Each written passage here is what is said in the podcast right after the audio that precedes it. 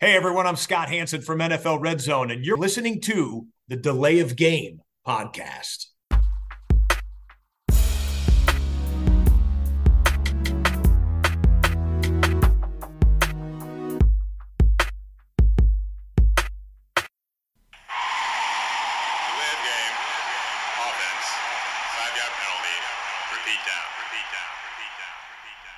Hallo und herzlich willkommen, liebe Football-Freunde. Delay of Game, der Football-Podcast mit Episode 292 an diesem Dienstagabend zwischen dem Wildcard-Weekend und den Divisional Playoffs. Ohne Umschweife und ohne lange Introduction mit mir an Bord auch heute der Christian. Hallo. Hi Tobi, grüß dich. Playoff Time, immer eine schöne Zeit, für manche mehr, für manche weniger. Auch dazu äh, heute im Verlauf dieser wahrscheinlich doch äh, ja, längsten Episode seit langem, könnte ich mir vorstellen. Mal gucken, wo wir am Ende rauskommen. Äh, werden wir drüber reden. Ähm, Christian, wenn du so dieses Wildcard-Weekend mal, bevor wir auf die einzelnen Spiele eingehen äh, im Detail oder beziehungsweise auch, wie wir das dann häufig machen, äh, über die Verlierer reden, weil über die Gewinner reden wir ja dann im nächsten Segment nochmal. Äh, welche Note würdest du diesem Wildcard-Wochenende denn vergeben, so insgesamt? Hm, ja, ich würde mal sagen eine 2. Äh, Also für eine, für eine 1, da fehlte ein bisschen die Spannung. Ne? Es war nur ein Spiel richtig knapp, die anderen waren blau, aber trotzdem, man hat viele Punkte gesehen, man, es waren äh, trotzdem auch Überraschungen dabei. Es war jetzt ja nicht nur, dass nur Favoriten gewonnen haben. Also ich bin schon gut unterhalten worden, eine 2, aber für eine, für eine 1 fehlte dann doch in dem einen oder anderen Spiel die Spannung und noch die dramatische Wendung. Absolut, würde ich mich anschließen. Und ähm, das Geräusch hat es schon verraten. Ich habe eine Bierdose aufgemacht. Äh, was trinkst du denn heute? Ja, ich sind die Rollen wieder normal verteilt. Ich habe nichts Besonderes. Ich habe es noch nicht geschafft, zum Getränkemarkt zu kommen. Ich habe hier nur ein äh, Uralt von Bolton. Ja, und wir haben vom, vom Piper Bier bekommen. Allerdings muss ich, äh, habe ich den Christian auch darüber informiert, muss ich euch jetzt erstmal äh, erklären. Ähm, Christian hat sein Bier äh, vom Piper noch nicht bekommen, weil ich habe es ihm noch nicht vorbeigebracht. Äh, ich habe ein Session IPA von Mahou äh, und äh, sehr schöne bunte Dose. Mal gucken, wie bunt es schmeckt. Mm, Session IPA ist ja dann äh, immer so ein bisschen die leichte Variante. Hier in dem Fall ist es bei 4,5 Prozent. Sieht sehr golden aus, bisschen, äh, sage ich mal, wie ein fruchtiges. Mal gucken, wie viel Frucht da drin ist. Prost. Prost. Gutes, gutes Playoff-Podcast-Bier. Ja, dann Geht deine gehen wir Laune nach auch. oben, Tobi? Hm, was sagst du? Geht, geht deine Laune nach oben, Tobi? Das Bier schon mal Ja, passt. die ist nicht, die ist ja nicht schlecht. Die ist ja nicht schlecht. Die ist ja nicht schlecht. Ähm, ich meine, meine, mein, ich habe ja jetzt eigentlich nur noch einen Playoff-Wunsch, dazu kommen wir dann später. Äh, die, die uns länger hören, wissen ihn jetzt schon. Äh, es muss nur noch ein Team rausfliegen und dann ist mir der Rest egal. Ähm, so. Äh, ohne Umschweife oder weitere Umschweife geht's rein ins Wildcard Weekend. Wir schauen zurück. Wir werden ähm, uns das heute so zurechtlegen, dass wir jetzt nicht in epischer Breite nochmal äh, das Spiel äh, zusammenfassen, sondern nur auf bestimmte Punkte eingehen. Ein bisschen über die Verlierer sprechen. Denn waren ja ein paar, ne? Sechs Stück. Legen wir mal los, Christian. Die Texans zerlegen die Browns. Wir gehen chronologisch vor mit 45 zu 14. Und das Ganze mit einem Rookie-Quarterback und einem Rookie-Headcoach, die beide auf mich den Eindruck machen, als würden sie den ganzen Bums schon zehn Jahre machen, gefühlt. Was waren die entscheidenden Faktoren in diesem Spiel? Und dann daran anschließend, welche Fragen gilt es in der Offseason in Cleveland zu beantworten? The floor is yours. Bitte sehr. Ja, Houston war super eingestellt. Ähm, wir haben ja mal vorher gesagt, Cleveland, ähm, Nummer 1 Defense vielleicht der Liga, ähm, muss man erstmal spielen. Und sie haben es richtig gut gemacht. Sie haben die Aggressivität auch der Browns gegen sie verwendet. Das heißt, jedes ähm, Play war eigentlich irgendwo Misdirection, ist in eine Richtung angetäuscht, doch in die andere gespielt, Play-Action. Also äh, und dann immer noch mal so ein, einen obendrauf, vielleicht noch mal dahin und dann noch mal den Fake dann doch in die andere Richtung oder der normalerweise spielt man das so und es ist dann doch äh, doch wieder anders gewesen. Also sie haben es die ganze Zeit geschafft, diese Defense irgendwo im Unklaren zu lassen. Und äh, am Anfang sah es dann noch so aus, als wenn Cleveland mithalten könnte. Die haben ja auch am Anfang gescored und, und Flacco und dann konnten sie aber dann nicht mehr mitgehen und äh, es kam dann die äh, Flecko-Fehler auch rein und dann äh, zwei Pick Six innerhalb von äh, zwei Minuten oder so, äh, Ja. dann ja, ist das Ganze natürlich dann äh, aus dem Ruder gelaufen und, und, und zusammengebrochen. Und da war also dieses Märchen von Flecko dann auch irgendwann vorbei, äh, spätestens dann bei dem zweiten Pick Six, da war natürlich alles gelaufen dann in dem Spiel und ja, also Houston hat einiges richtig gemacht, sehr gut gespielt mit der Offense, finde ich. Ähm, und dann Cleveland so unter Druck gesetzt, dass sie dann äh, Fehler gemacht haben mit der Offense. Der, der fehleranfällige äh, Quarterback, wir haben es ja gesagt, er ist, ähm, geht ins Risiko dann auch und ähm, macht aber auch, macht auch Fehler und damit äh, hat dann Cleveland verloren. Ähm, Houston super, äh, ein Heimspiel gewonnen ne, mit einem Rookie-Quarterback und Stroud war auch wieder bärenstark, äh, richtig gut gespielt, finde ich. Äh, Collins auch sehr gut. Und dann gehen sie jetzt eine, eine Runde weiter, spielen dann bei den Ravens beim Nummer 1 Seed in der AFC auswärts. Da sprechen wir gleich drüber. Cleveland ja, äh, eigentlich eine positive Saison insgesamt. Das Team war stark, die Defense war sehr gut. Äh, Man weiß natürlich immer, man ist noch immer nicht so richtig weitergekommen mit der Quarterback-Frage halt am Ende. Ja, es ist, äh, Watson war schlecht erstmal, hat dann ein bisschen besser gespielt, dann wieder verletzt.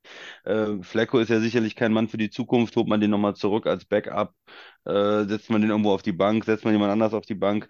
Wir haben ja verschiedene Sachen ausprobiert auf Quarterback. Ähm, ja, sie sind äh, finanziell ja weiterhin irgendwo an Watson auch gebunden.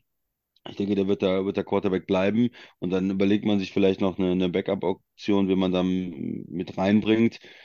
Ja, aber trotzdem ist man irgendwie nicht, nicht schlauer geworden. Das, das Hauptproblem, dass die Offense eine Baustelle ist und dass der Franchise-Quarterback, den man fürstlich entlohnt hat, eine halbe, eine, eine, äh, 250 Millionen oder was ist sein Mhm, Vertrag? So ja. ungefähr, ne? 240, 250, wie auch immer. Ähm, ja, dass der, dass der noch nicht gezündet hat, äh, das bleibt ja bestehen. Und damit läuft man ja weiterhin trotz guter Defense auch, auch Mannschaften wie den äh, Ravens, den Chiefs, den ähm, und den Texans jetzt auch irgendwo hinterher, ne? Ja. Es gibt ja nicht wenige, die sich, die sich das gewünscht hätten, dass Joe Flacco dieses Spiel gewinnt, um dann äh, in der Idealkonstellation jetzt anstelle von Houston nach Baltimore zu fahren. Äh, was ja natürlich auch klar war, vorher dazu mussten Kansas City und Buffalo gewinnen, ähm, damit das überhaupt passen könnte.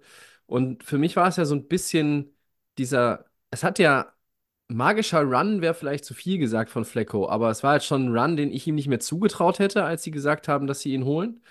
Ähm, und das Ganze war ja so ein bisschen, es war ja so ein bisschen mit Feenstaub überzogen, hatte ich so, hatte ich so den Eindruck. So, ne? so ein bisschen äh, Flecko Magic, die so ein bisschen an Fitzmagic teilweise mich erinnert hat. Es war so ein bisschen auch ein Hype ausgebrochen, kann man schon, kann man schon sagen. Und ähm, in dem Spiel, du hast es jetzt äh, äh, sehr äh, treffend und, und kurz zusammengefasst, ähm, war das halt alles nicht mehr da. Ja? Am Anfang mithalten, ja, aber dann ähm, war das nicht mehr. Und die Defense, die, die hochgelobte äh, Defense, es ist ja nicht die einzige hochgelobte Defense, die am Wochenende den Arsch versohlt bekommen hat in der NFL.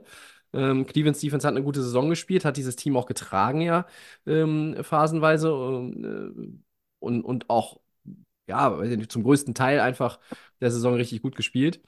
Aber ähm, die entscheidenden Faktoren äh, waren äh, halt dann auch erstmal, muss man von der anderen Seite einfach auch sehen. Ne? Die O-Line der Texans hat keinen Sack zugelassen, Christian.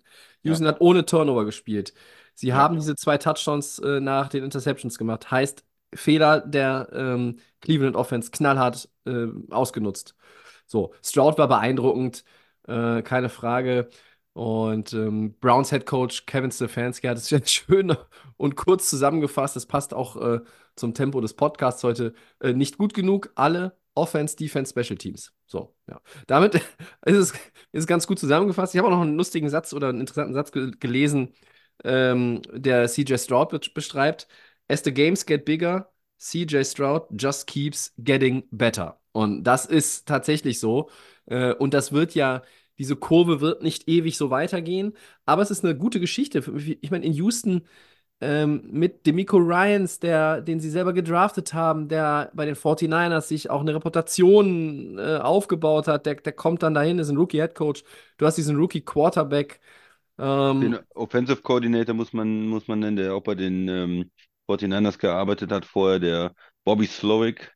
Ja, Ähm, richtig, hat richtig. das auch richtig, richtig, ja. richtig gut gemacht, ne? Weil du auch gesagt hast, äh, die, die Browns Defense, der Pass Rush hat gar nicht stattgefunden, ne? Es ist ja, das, genau das ist das dann halt auch, ne? Man Ja, guckt dann, äh, hat dann einen Running Back, der mal einen Chip macht, dann auch gegen Mike äh, Garrett und äh, hilft da vielleicht mal dem Tackle oder ja, auch durch das Play Calling einfach, dass da ähm, die Cleveland De- Defense eigentlich irgendwie immer in die falsche Richtung gelaufen ist, so ungefähr. Also ein bisschen übertrieben gesagt, aber er hat das schon sehr, sehr gut gemacht. ja. Äh, Es ging auch auf irgendwie alles. Für mich war auch so eine, so eine nicht unwesentliche Geschichte, ähm, als die Texans diesen Touchdown mit diesem, mit diesem einen Big Play auf den, auf den Backup-Tight End, ne? Oder wer es ist, ähm, hatten, ne? Das war diese, äh, sie waren 14-10 hinten und dann kam dieses Play ähm, auf Brevin Jordan, 76 Yard Pass. Äh, und dann hast du das Ganze direkt wieder umgedreht. Und äh, von da an haben sie sich nie mehr umgeguckt, sondern Ja. Ja, und dann das halt Ding. Genau, wenn, wo dann der Druck immer größer war, dann kamen halt hinterher die Interceptions von Flacco und dann ist das Ganze natürlich in der zweiten Halbzeit aus dem Ruder gelaufen. Ja, ne? Ja, genau. Ja, und du hast äh, zu den, zu den Browns das schon gesagt. Ich denke auch nicht, dass äh, jetzt da die ganz große Frage aufgeworfen werden kann, ähm, ob man irgendwie einen anderen Starting Quarterback nächstes Jahr hat, äh, der nicht Deshaun Watson ist. Also mit der Backup-Lösung, ähm, ja, muss man überlegen. Ähm, sie haben ein Commitment, ähm, aber sie werden es nicht leichter haben und, und auch Watson wird es nicht leichter haben, weil eigentlich für die Organisation und natürlich für diesen Spieler selber der Verlauf der Saison eigentlich sogar ja schlecht ist, oder? Weil, weißt du, was ich meine? Weil die, Mhm. weil du bist in den Playoffs gewesen mit vier verschiedenen Quarterbacks und hast nicht das Gefühl, dass Watson da irgendwie einen Großteil zu beigetragen hat.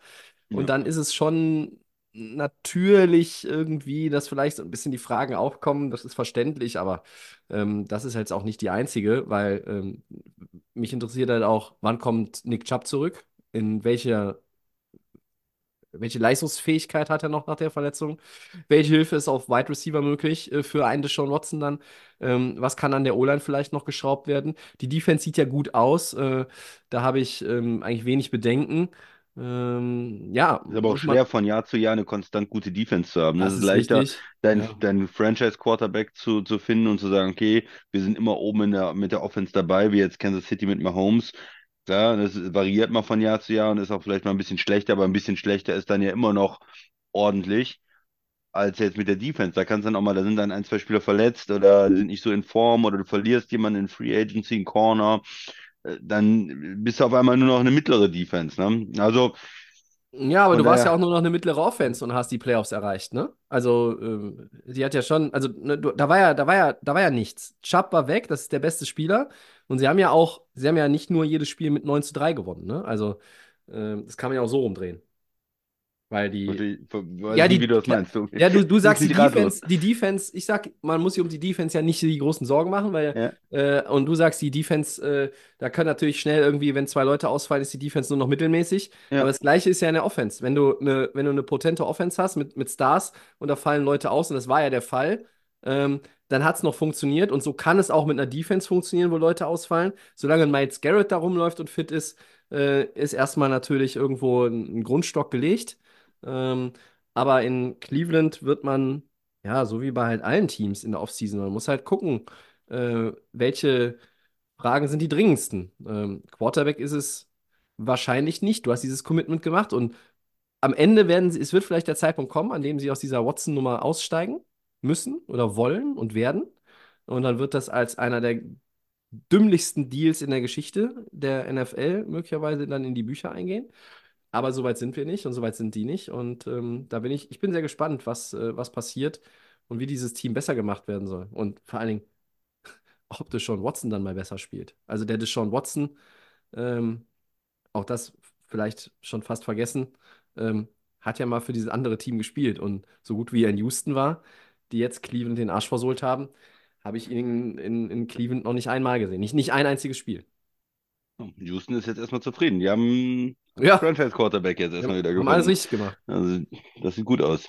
Okay, gehen wir weiter. Eine Yes. klare Angelegenheit war auch das 26-7 der Chiefs über die Dolphins. Hat Kansas City Offense jetzt die entscheidenden Probleme gelöst? Sind jetzt äh, wieder, äh, sind die jetzt wieder da? Und wie ist äh, Miami-Saison natürlich dann auch zu bewerten, Tobi? Ja, fangen wir auch hier erstmal mit äh, dem, dem Spiel an. Ähm, Chiefs sind gut aus den Startlöchern gekommen. Erster Drive, Touchdown. Äh, das sah flüssig aus. Ähm, das sah so ein bisschen so aus, als hätten sie den Sand aus dem Getriebe rausgepustet. Danach fand ich, ähm, war das jetzt nicht mehr so doll. Ähm, ich meine, klar, es war kalt, die Bedingungen waren jetzt auch nicht ideal, aber du hast halt gegen eine äh, Florida-Defense gespielt in der Eiseskälte, die damit natürlich, also das ist schon ein Nachteil, aber es hat Miami selber schuld. Die hätten ja mal vorher noch ein Spiel gewinnen können, hätten sie ein Heimspiel gehabt. Ähm, und dann ist da auch die Dolphins-Defense mit, mit einigen Ausfällen. Da waren die Pass-Rusher Phillips und Chubb waren weg. Ähm, es waren noch andere Leute angeschlagen, äh, teilweise nicht gespielt. Mehrere Starter, die einfach nicht dabei waren. Und da waren wir dann so über das gesamte Spiel gesehen, ähm, oder sage ich mal, zwischen dem ersten und dem zweiten Touchdown, den Kansas City in dem Spiel gemacht hat, waren einige Drives, die nichts gebracht haben. Da waren Field Goal Drives dabei. Field Goals, Harrison ne? Butker, sehr, sehr gut. Äh, war so ein bisschen für mich einer der heimischen MVPs in dem Spiel auch. Ähm, und du hast Rushy Rice gehabt, ne? der äh, sich jetzt wirklich herauskristallisiert hat in den letzten Wochen als äh, verlässlicher Mann. Ähm, und das als junger Spieler. Pacheco gut. Ähm, Travis Kelce hat es sehr, sehr schwer in dieser Saison einfach auch. Äh, er, ich finde, er macht immer noch relativ viel daraus, dass er halt auch häufig im, im Double-Team einfach arbeiten muss oder gegen das Double-Team. Ähm, und das war alles ganz nett, aber äh, Kansas City war 2 von 6 in der Red Zone, Christian. Und ich glaube, das wird gegen Buffalo, äh, wäre diese Quote etwas zu wenig. Ja? Wir kommen ja nachher nochmal zu einem Team, das in der Red Zone auch etwas dürftig abgeschnitten hat und so das Spiel verloren hat. Aber ähm, ich finde, Kansas City hat die Probleme noch nicht gelöst. Oder? Für, mi- für mich war es nicht, nichts Neues. Ich habe irgendwie Kansas City so gesehen wie sonst auch. Also äh, Rice ist der eigentlich der beste Receiver, den sie haben. Ja. Ähm, Und, und Pa- Pacheco ist gut und äh, die, die Chiefs äh, haben Probleme dann zum Teil in der, in der Red Zone. Die haben nicht so viele gute ähm, Optionen halt sonst auf Receiver. Die anderen Receiver sind eher enttäuschend und dadurch äh, haben sie dann öfters mal Field Goals drin. Aber auf der anderen Seite ist die Defense auch gut dieses Jahr und deshalb reicht das dann auch oft. Und ja, ich denke, äh, Kansas City hat im Prinzip das gespielt, was sie die ganze Saison spielen. Und was gut ist, äh, jetzt nicht überragend war die Saison, sind nicht der äh, Nummer 1 Seed, sondern sie sind da irgendwo trotzdem ein gutes Playoff-Team. Und so haben sie für mich auch gespielt. Interessanter ist für mich halt Miami. Ähm, ja, klar, die kommen mit der, mit der Kälte nicht zurecht. Hm, okay, Defense hat ein paar Verletzte, okay. Aber ich erwarte trotzdem ein bisschen mehr. So am Anfang der Saison, äh, sie haben 70 Punkte da gemacht, da sieht das immer total toll aus. Und ich habe ein bisschen nachgedacht auch heute darüber. Und für mich sind sie so wie vor ein paar Jahren äh, Arizona. Kannst du dich erinnern? Da war mal Kyler Murray und am Anfang der Saison war ah, MVP vielleicht. Und so ist es jetzt mit Tua immer. Am Anfang der Saison im Oktober ist er MVP. Und äh, am Ende der Saison fragt man sich, hm, weiß ich nicht, mit so 250 Millionen Dollar Vertrag, äh, wenn das dann dabei rauskommt. Ähm. Also da, ich habe da von der Offense einfach auch zu wenig gesehen. ne? Auch von Tua finde ich zu wenig gesehen. Klar ist das ein schweres Spiel in der Kälte auswärts. Klar wäre das besser gewesen, ein Heimspiel zu haben.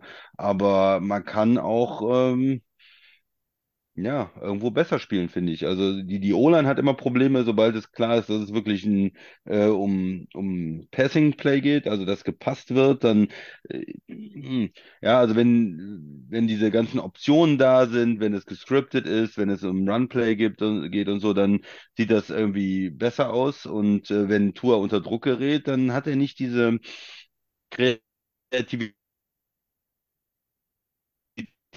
die zum Beispiel Mahomes hat und diese äh, in der Bewegung ähm, einen guten Wurf noch rauszuhauen. Da, na, ist so ein bisschen, ja, wenn, wenn in den ersten zwei Sekunden der Receiver offen ist und alles nach Plan läuft, dann ist es super. Und ähm, ja, wenn er dann doch mal es nicht so ist, äh, die haben auch sehr aggressiv gespielt mit den Cornern wieder gegen Hill und das musst du, glaube ich, auch machen. Ne? Du darfst ihn nicht da frei rumlaufen lassen, dann rennt er an dir vorbei, sondern du musst ihn direkt an der, an der ähm, Line of Scrimmage dann irgendwie attackieren. Du musst ihn mit, mit zwei, dass dann einer hint, dahinter ist noch, der ihn dann übernehmen kann oder so. Das äh, hat Kansas City gut gemacht äh, in, in der Defense. Und hat, hat auch übrigens, äh, Hill hat äh, auch äh, irgendwo bei, bei Twitter oder so dazu nochmal was gesagt und hat das auch respektiert, wie die, wie die Corner auch gearbeitet haben, wie Snead auch gearbeitet hat zum Beispiel. Und äh, Weil er auch ein, er ist auch ein guter Verlierer.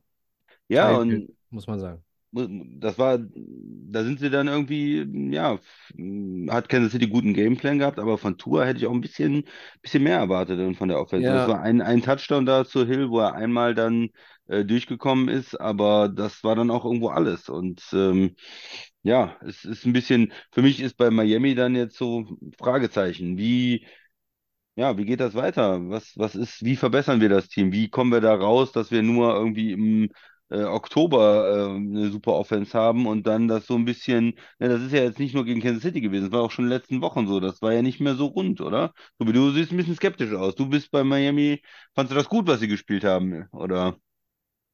sehe ich, so- sehe ich so aus, als hätte ich, würde ich das gut finden, was sie gespielt Ja, weiß haben. ich Nee. nicht. Hab ich, Kannst du das ich, fand ich nachvollziehen, nicht was ich gut, sage, fand ich nicht oder? gut. Ich kann es, ja, zum Teil, äh, zum Großteil. Oder schieben wir das alles mich, aufs Wetter? Aber ich meine, im Januar ist es immer kalt, also ja, Miami nee, nee, nee, nee, ne? nee, nee, nee. Also das Wetter ist ein, Fa- also hier, hier, re- hier reden wir über das viertkälteste Spiel der NFL-Geschichte. So, das ist für ein Team, was irgendwo aus einem, äh, wir greifen uns direkt die Zitrusfrüchte vom Baum, weil es 25 Grad auch im Januar hat, äh, Team äh, oder ein Dome-Team, was aus, weiß ich nicht, Pusemuckel kommt, ist das schon ein Faktor. Letzten Endes sind aber die Bedingungen natürlich auch so extrem scheiße, dass es ja auch für das Heimteam nicht alltäglich Ja, ist. So, alles gut. Das Wetter ist, es hat ein paar Prozent als Faktor ausgemacht, als negativen Faktor für Miami. Das, das sehe ich einfach so. Man kann das auch, man kann es auch einfach sagen, kann auch einfach sagen, ja, das kann, kann halt kein entscheidender Grund sein. Ist ja vielleicht auch nicht, es ist auch in meinen Augen nicht der entscheidende Grund. Es hat ein paar Prozentpunkte ausgemacht. Was mich gerade irritiert ist, wenn du sagst, ja, bei Miami äh, funktioniert das, wenn sie halt nach zwei Sekunden äh, der Ball ist gepasst und dann äh, muss alles wie geskript sein. Das trifft aber nicht nur auf Miami zu, ne? Das trifft irgendwie auf 15 bis 18 Teams in dieser Liga zu, gefühlt in der Offense, ne? Also ähm, das okay, ist ja, kein, das ist ja. kein spezifisches Miami-Ding. Äh, grundsätzlich aber Aber ist das, ist es schon richtig. Ähm, und ich erwarte von den Dolphins, dass sie äh, genau das verbessern, dass sie auch mal äh, Adjustments hinbekommen äh, in, in, in einem Drive, in einem Spiel, in einem Drive auch. Ja? Dass es nicht alles immer nur so, ähm, so funktionieren muss, sondern dass man auch mal sich ein bisschen anpasst, weil so, so ist das auch in der NFL. Ja, da musst du, genau wie du gerade gesagt hast, das, das reicht nicht, dann immer nur so zu spielen, das ist völlig richtig. Äh, und da erwarte ich dann auch von Mike McDaniel, von dem ich mittlerweile eigentlich schon denke, ähm, dass er ein sehr, sehr guter Coach ist, der noch was lernen muss und sich noch verbessern kann und ich glaube wird, aber das ist ein für mich sehr, sehr guter Coach. Das ist auch der richtige Coach für dieses Team. Und dieses Team scheint auch davon überzeugt zu sein, mit Tua weiterzugehen. Und wenn du sagst, und da muss ich auch nochmal einhaken, 250 Millionen Dollar für sowas, ja, wofür gibt es denn 250 Millionen in Cleveland?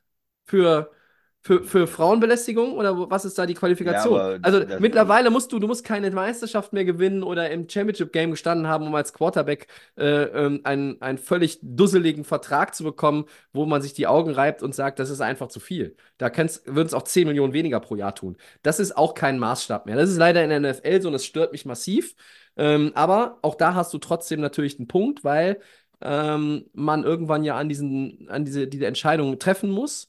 Ähm, und ich möchte Improvements sehen von Miami als Team. Ich möchte sehen, dass sie, dass sie äh, sich anpassen können in so einem Spiel mit ihrer Offense. Ich möchte sehen, dass Tua besser spielt.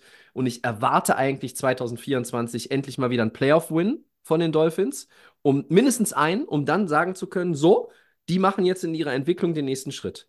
Aber es ist ja auch ein bisschen der, der Hase im Pfeffer, wenn man so auf den Rest der Regular Season guckt, oder Christian? Die haben auch einfach stark abgebaut. Diese Offense war dynamisch, Rekordkurs, bla bla bla. Du hast gebremst, hast gesagt, naja, also bis zu dem Rekord müssen sie halt so und so viele Spiele, äh, äh, so und so viele Yards pro Spiel machen. Das ist halt einfach schwer. Da kommen auch noch andere Gegner. Es wird kälter, du spielst auswärts.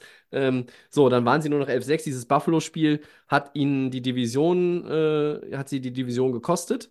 Und das ist alles richtig. Aber ähm, ich finde es halt vielleicht ein bisschen ich finde es vielleicht ein bisschen zu einfach von vielen erklärt, wenn es darum geht, jetzt Miami, äh, ja, was heißt schlecht zu machen, aber halt aufzuzählen, woran es bei Miami äh, dann hapert oder, oder woran sie gescheitert sind. Also es sind äh, klare Dinge, aber man muss halt auch einfach, es sind nicht nur die Verletzten der Defense, ja.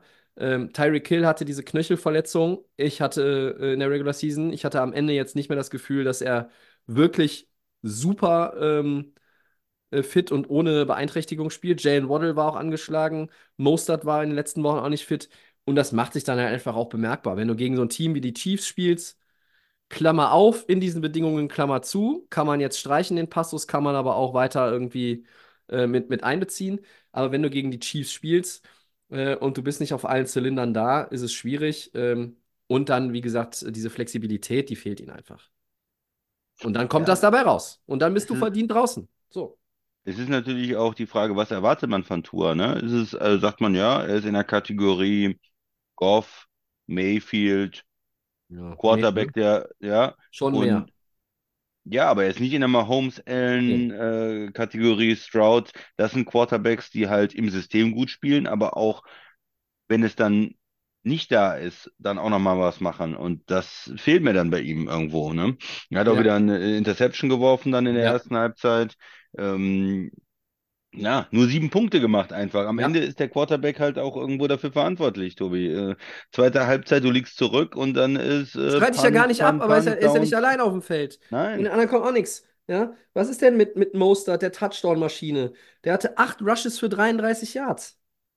Ja. Irgendwann gehst du natürlich davon weg, weil du hinten liegst, ne? Du musst dann passen, ne? Am Ja. Ende sind es 39 Passing Attempts und er hat damit mit den 20 Completions 199 Yards. Damit gewinnst du ähm, in. Kansas City gegen diese gute Defense natürlich kein Playoff-Spiel. Das ist auch klar. Ja. Ja. Vielleicht auch McDaniel. Ich finde, er ist gut. Vielleicht muss man ihm auch ein bisschen ankreiden, äh, wie das alles dann aufgezogen worden ist. Haben sie sich, äh, waren sie vielleicht zu sehr in ihrem eigenen, in ihrer eigenen Welt, haben sich vielleicht auch gar nicht so sehr äh, ange angepasst, aber da sind wir wieder bei dem Thema. Ähm, möglich. Ja. Ich finde, ähm, die Saison ist, ist wirklich schwer zu bewerten, ne? weil Schwankungen drin, voll Highlights am Anfang, du hast gesagt, diese tolle Offense am Ende super nachgelassen äh, und in diesem Spiel bei, bei Third Downs 1 von 12. Ja, dann kannst du einpacken, dann gehst du nach Hause. Ist so. Ja. Ja, wie ist die Saison zu bewerten? Schwer, schwer zu sagen. Man hat das Gefühl, man hat immer noch ein gutes Grundgerüst, man hat den richtigen Coach, man hat noch einen jungen Quarterback, aber es wird auch trotzdem 3, nicht, 3 nicht. minus, ne? 3, 3 Ja. minus wäre meine Note. Irgendwie so, weiß ich nicht. Ja, du hast halt die, weil du die Division auch verdaddelt hast, ne? Und dann am Ende ist doch äh, Buffalo äh, immer noch Maßstab in der East und, und du bist noch nicht dran, wie man jetzt in den Playoffs gesehen hat, verlierst deutlich gegen Kansas City, du bist von den, bist nicht dran irgendwo äh, gegen Buff, äh, gegen, ähm, gegen die Ravens, äh, ne? Also du, da fehlt noch was zu den richtigen Top-Teams in der AFC und ist natürlich auch schwerer, jetzt das Team zusammenzuhalten, beziehungsweise noch zu verbessern, weil Tua wird ja demnächst auch einiges kosten, ne? Das ist Ja, die Frage, was ja. geben sie ihm für einen Vertrag? Deswegen habe ich ja gesagt, hm, mit 250 Millionen, Ja, ja, das, dafür ist es natürlich ein bisschen wenig, aber du hast auch recht, äh, ein Quarterback muss nicht erst irgendwie was groß leisten. Äh, ist halt leider, die möchte ich betonen. ha- hast du, hast du, hast du andere bessere Optionen, ne? Was sind deine besseren Optionen? Auch wenn du sagst, er ist, ist irgendwo noch nicht ganz oben da, dabei oder ist nicht oder noch nicht in Klammern äh, Sechs, oben sechs bis dabei. Ähm, ja, vielleicht, für mich ist er vielleicht auch nicht mal in den Top Zehn. 10 äh, der Quarterbacks, aber, aber trotzdem, er ist dann äh, irgendwie überdurchschnittlich, hätte er ja schon gespielt diese Saison. In vielen Statistiken ist er ganz weit oben und ähm, den kannst du eigentlich nicht gehen lassen und sagen, ich, ich fange jetzt irgendwie neu an. Also, und wenn du ihn haben möchtest, dann musst du ihn natürlich auch bezahlen. Er wird ja nicht für 20 Millionen im Jahr unterschreiben, wo, wo andere 45 kriegen. Also ähm, von daher ist es eine schwierige Sache für Miami.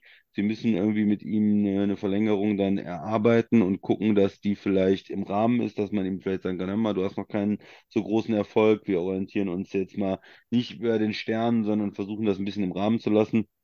Mhm. Aber ähm, ja, es, äh, und es gibt bestimmt viele andere Teams, äh, wenn ich die Quarterback-Situation sehe, die dann sagen würden, ja, Tour, was der gezeigt hat in der Offense, den, den würden wir nehmen, den würden wir verpflichten. Ne?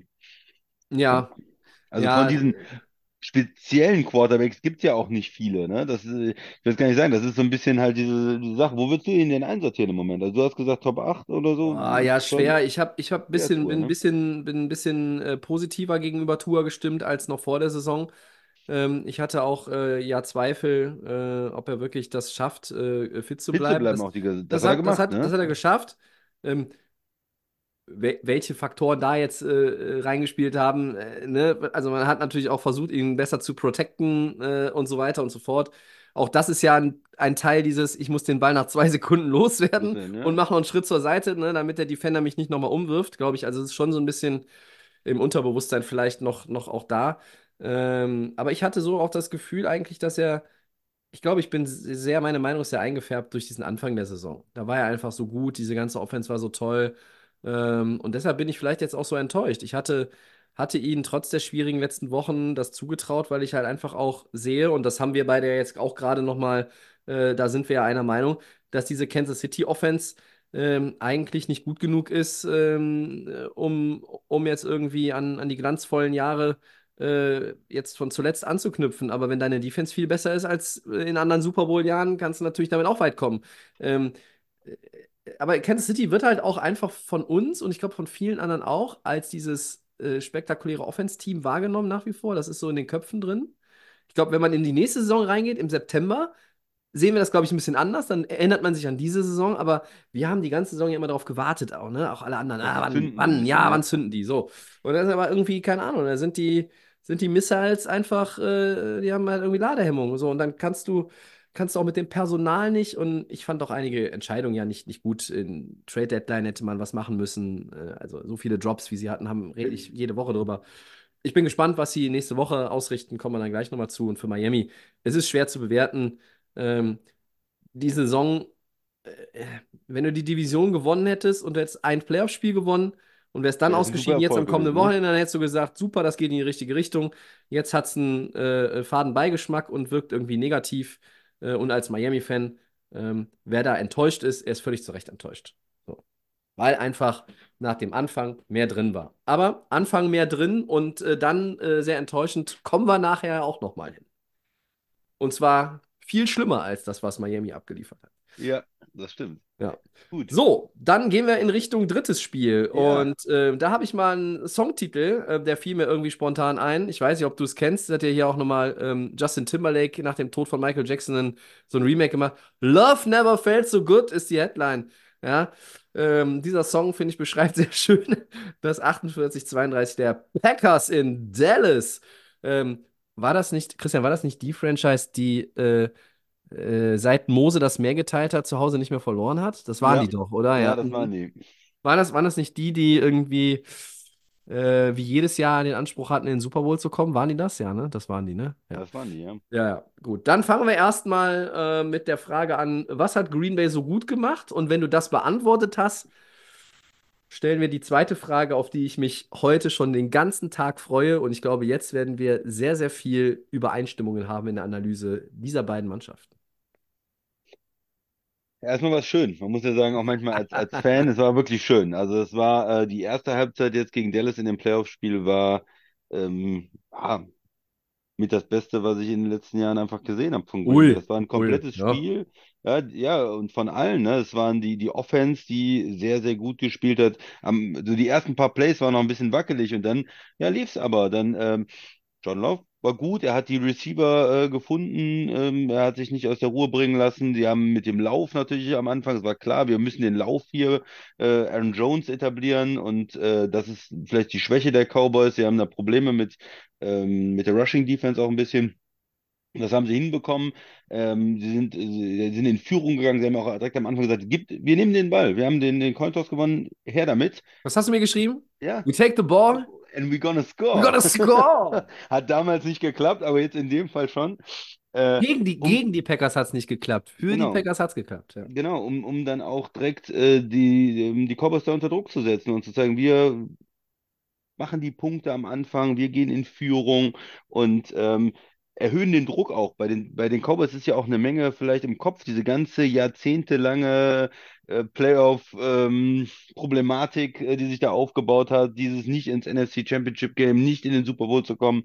Ähm, das äh, zu Hause sie da unter Druck zu setzen. Und das hat äh, geklappt. Und dann auch die Defense sehr gut gespielt. Ne? Die, die Playmaker, die Leute, die, wo man weiß, die können was. Ne? Alexander mit dem Pick richtig stark.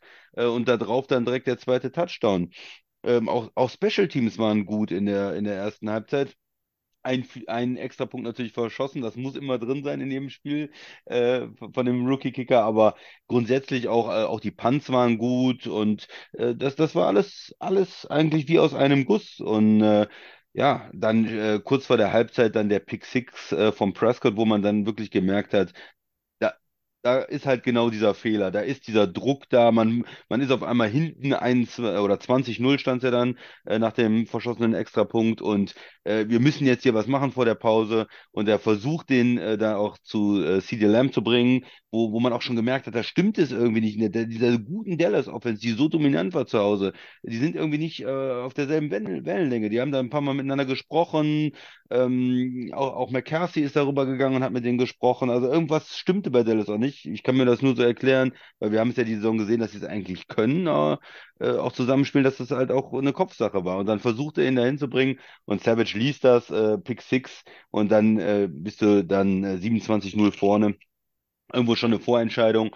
Und sie haben in der zweiten Halbzeit, Dallas hat dann einen Touchdown gemacht, hat dann auch, ist in der Offense so ein bisschen in Schwung gekommen, aber Green Bay hat eigentlich auch in der zweiten Halbzeit, vor allem im dritten Quarter, dann noch immer noch mal einen draufgelegt, äh, Mhm. hat mit der Offense äh, dominiert eigentlich ähm, und ja, am Ende sieht es knapper aus, als es war. Ne? Sie waren zwischenzeitlich 32 Punkte vorne, wussten am, im, im vierten Quarter gar nicht so richtig, ähm, schonen wir jetzt alle oder müssen wir hier noch spielen und haben dann Backup-Quarterback rauf, äh, raufgestellt. Dann war es doch nochmal ein bisschen knapper geworden, dann haben sie ihn wieder runtergenommen. Aber am Ende, ähm, ja, klarer Sieg und eine, ähm, ja, eine bittere, krachende Niederlage für die Cowboys. Du ähm, bist, spielst du eine gute Saison, bist zu Hause so dominant und verlierst dann zu Hause so. Äh, also das ist Ja, ähm, krass. Ah, Tobi, erstmal deine Gedanken, dann können wir über die Cowboys sprechen und die auch die Folgen, die das haben wird. ja, genau. Die Zeit werden wir uns nehmen. Ähm, ja, so, so sehr wir uns bemühen, heute aufs Gaspedal zu tr äh, treten, aber es ist halt auch, äh, es gibt viel zu bereden. Äh, für mich, Christian, ich weiß nicht, ob du das kurz einmal äh, abnicken möchtest. Äh, Ich fand, es war einfach aus Packers Sicht ein nahezu perfektes Spiel, so vom Verlauf und so, ne? Weil du hast es geschafft, mit deinem erfahrenen, äh, immer noch irgendwie ja für mich schon seit, äh, weiß ich nicht, sieben Jahren unter dem Radar äh, schwebenden Aaron, Aaron Jones im, im Backfield ähm, super Run-Game aufzuziehen mit 21 Attempts für 118 und drei Touchdowns. Und ich habe ja, ich habe es ja gesagt, Jordan Love, um zu gewinnen in Dallas, brauchen sie ein Jordan Love Game, wie wir es an der und der Stelle schon mal in der Regular Season gesehen haben. Ne? Äh, nicht 40 Passing Attempts, es waren 16 von 21, 272, drei Touchdowns, keine Turnover. Und das ist genau, das ist genau diese, das ist wieder so ein Jordan Love Game gewesen, wie wir es ein paar Mal gesehen haben. Und Spiel in der zweiten Halbzeit entschieden. Die Defense scored. Der junge Quarterback in seinem ersten ähm, Playoff-Spiel richtig gut unterwegs. Äh, keine Turnover, wirft die Touchdown-Pässe. Ähm, es ist ein Schocker, weil du gegen eine vermeintlich starke Defense auch viele Punkte machst. Wo habe ich denn das schon mal gesehen? Ach ja, richtig. Einen Tag vorher bei Houston gegen Cleveland. Das war irgendwie, dieses Packers-Spiel war für mich nochmal fast wie so ein, wie so ein Replay davon, ja. Ähm, weil das Und, und siegreiche Stroud Team. und Love auch, auch ähnlich gut. Und Ja, man kann auch sogar die, ähm, die Systeme Die- vergleichen, weil ja. beide Coaches kommen ja aus diesem Play-Action-Shanahan-System, sage ich jetzt mal. absolut. Und, und, und da sind auch viele Spielzüge ähnlich gewesen, ne? wo man Ja. Play-Action macht und der Tight End auf einmal irgendwo frei ist und so. Da, ja, da waren viele Es- Parallelen, Tobi, Es, es, zu. es, passte alles auch in dieses Schema der Packers. Es war quasi, das Spiel hat sich auch früh so entwickelt durch den Score am Anfang und dann auch diese guten Possessions. Äh, äh, Green hat mit sechs der ersten sieben Possessions Punkte gemacht. Ne? Also das ist, äh, äh, wo war denn die, die starke Dallas Defense, muss man mal fragen. Ne? Ähm, und das ist natürlich dann auch perfekt einfach für das, was die Packers davor haben. Und äh, so haben die Packers in dieser Saison auch diesen Turnaround geschafft, indem die Spiele, indem sie quasi auch es fertiggebracht haben, dem Gegner durch eigenes gutes äh, Play ihr Schema und ihren Gameplan aufzuzwingen. Und, und dann haben sie es durchgezogen. Und die Defense macht Plays, die Defense, ja, die gibt 32 Punkte ab, aber äh, es stand wie 48, 16, sechs Minuten Ja. vor Ende des vierten Ja, Quarters. ja. Äh, das ist eine schallende Ohrfeige. Äh, kommen wir gleich ja auch zu. Ähm, ich war sehr beeindruckt von Green Bay. Ich hatte ihnen das ja zugetraut. Ich habe auch hier auf sie getippt. Ähm, aber ich hätte niemals, ja, ich hätte niemals gedacht, dass sie 48 machen und dass sie zwischendurch mit 32 Punkten führen. Also das nun wirklich nicht. Ähm, hatte eher gedacht, dass das spitz auf Knopf geht und dann, äh, wenn Love ohne, ohne Makel bleibt, dass sie sich vielleicht am Ende irgendwie mit der letzten Possession da irgendwie noch, noch, äh, noch weiter wurschteln können. Äh, Also Hut ab, äh, Käsehut ab äh, und alle anderen Hüte auch. Äh, auch den Cowboy-Hut muss man dann, glaube ich, ziehen als Dallas-Fan, wenn man, wenn der Ärger verraucht ist, weil das war einfach eine Granatenleistung von Green Bay. Und ähm, Naja, also wir reden ja über, wie war denn die Saison zu bewerten? Also egal, was jetzt bei Green Bay noch passiert, äh, die Saison ist doch super. Die Jungs haben jetzt zwei Spiele Playoff-Erfahrung gesammelt. Romeo Dobbs äh, sehe ich irgendwie hier äh, einen Mini-Puka rumlaufen. Also da ist irgendwie auch gefühlt so äh, Stars Born die, die Überschrift. Also der wird immer besser, habe ich das Gefühl. Ich habe dir ja neulich ja schon mal gesagt. Woche ein, anderer Wo- Receiver, Ja, ne? aber, aber Dubs, finde ich, ist halt schon äh, konsequent gut eigentlich. So in den letzten, in der zweiten Saisonhälfte, finde ich, ist es der beste Receiver, den Green Bay hat. Ja.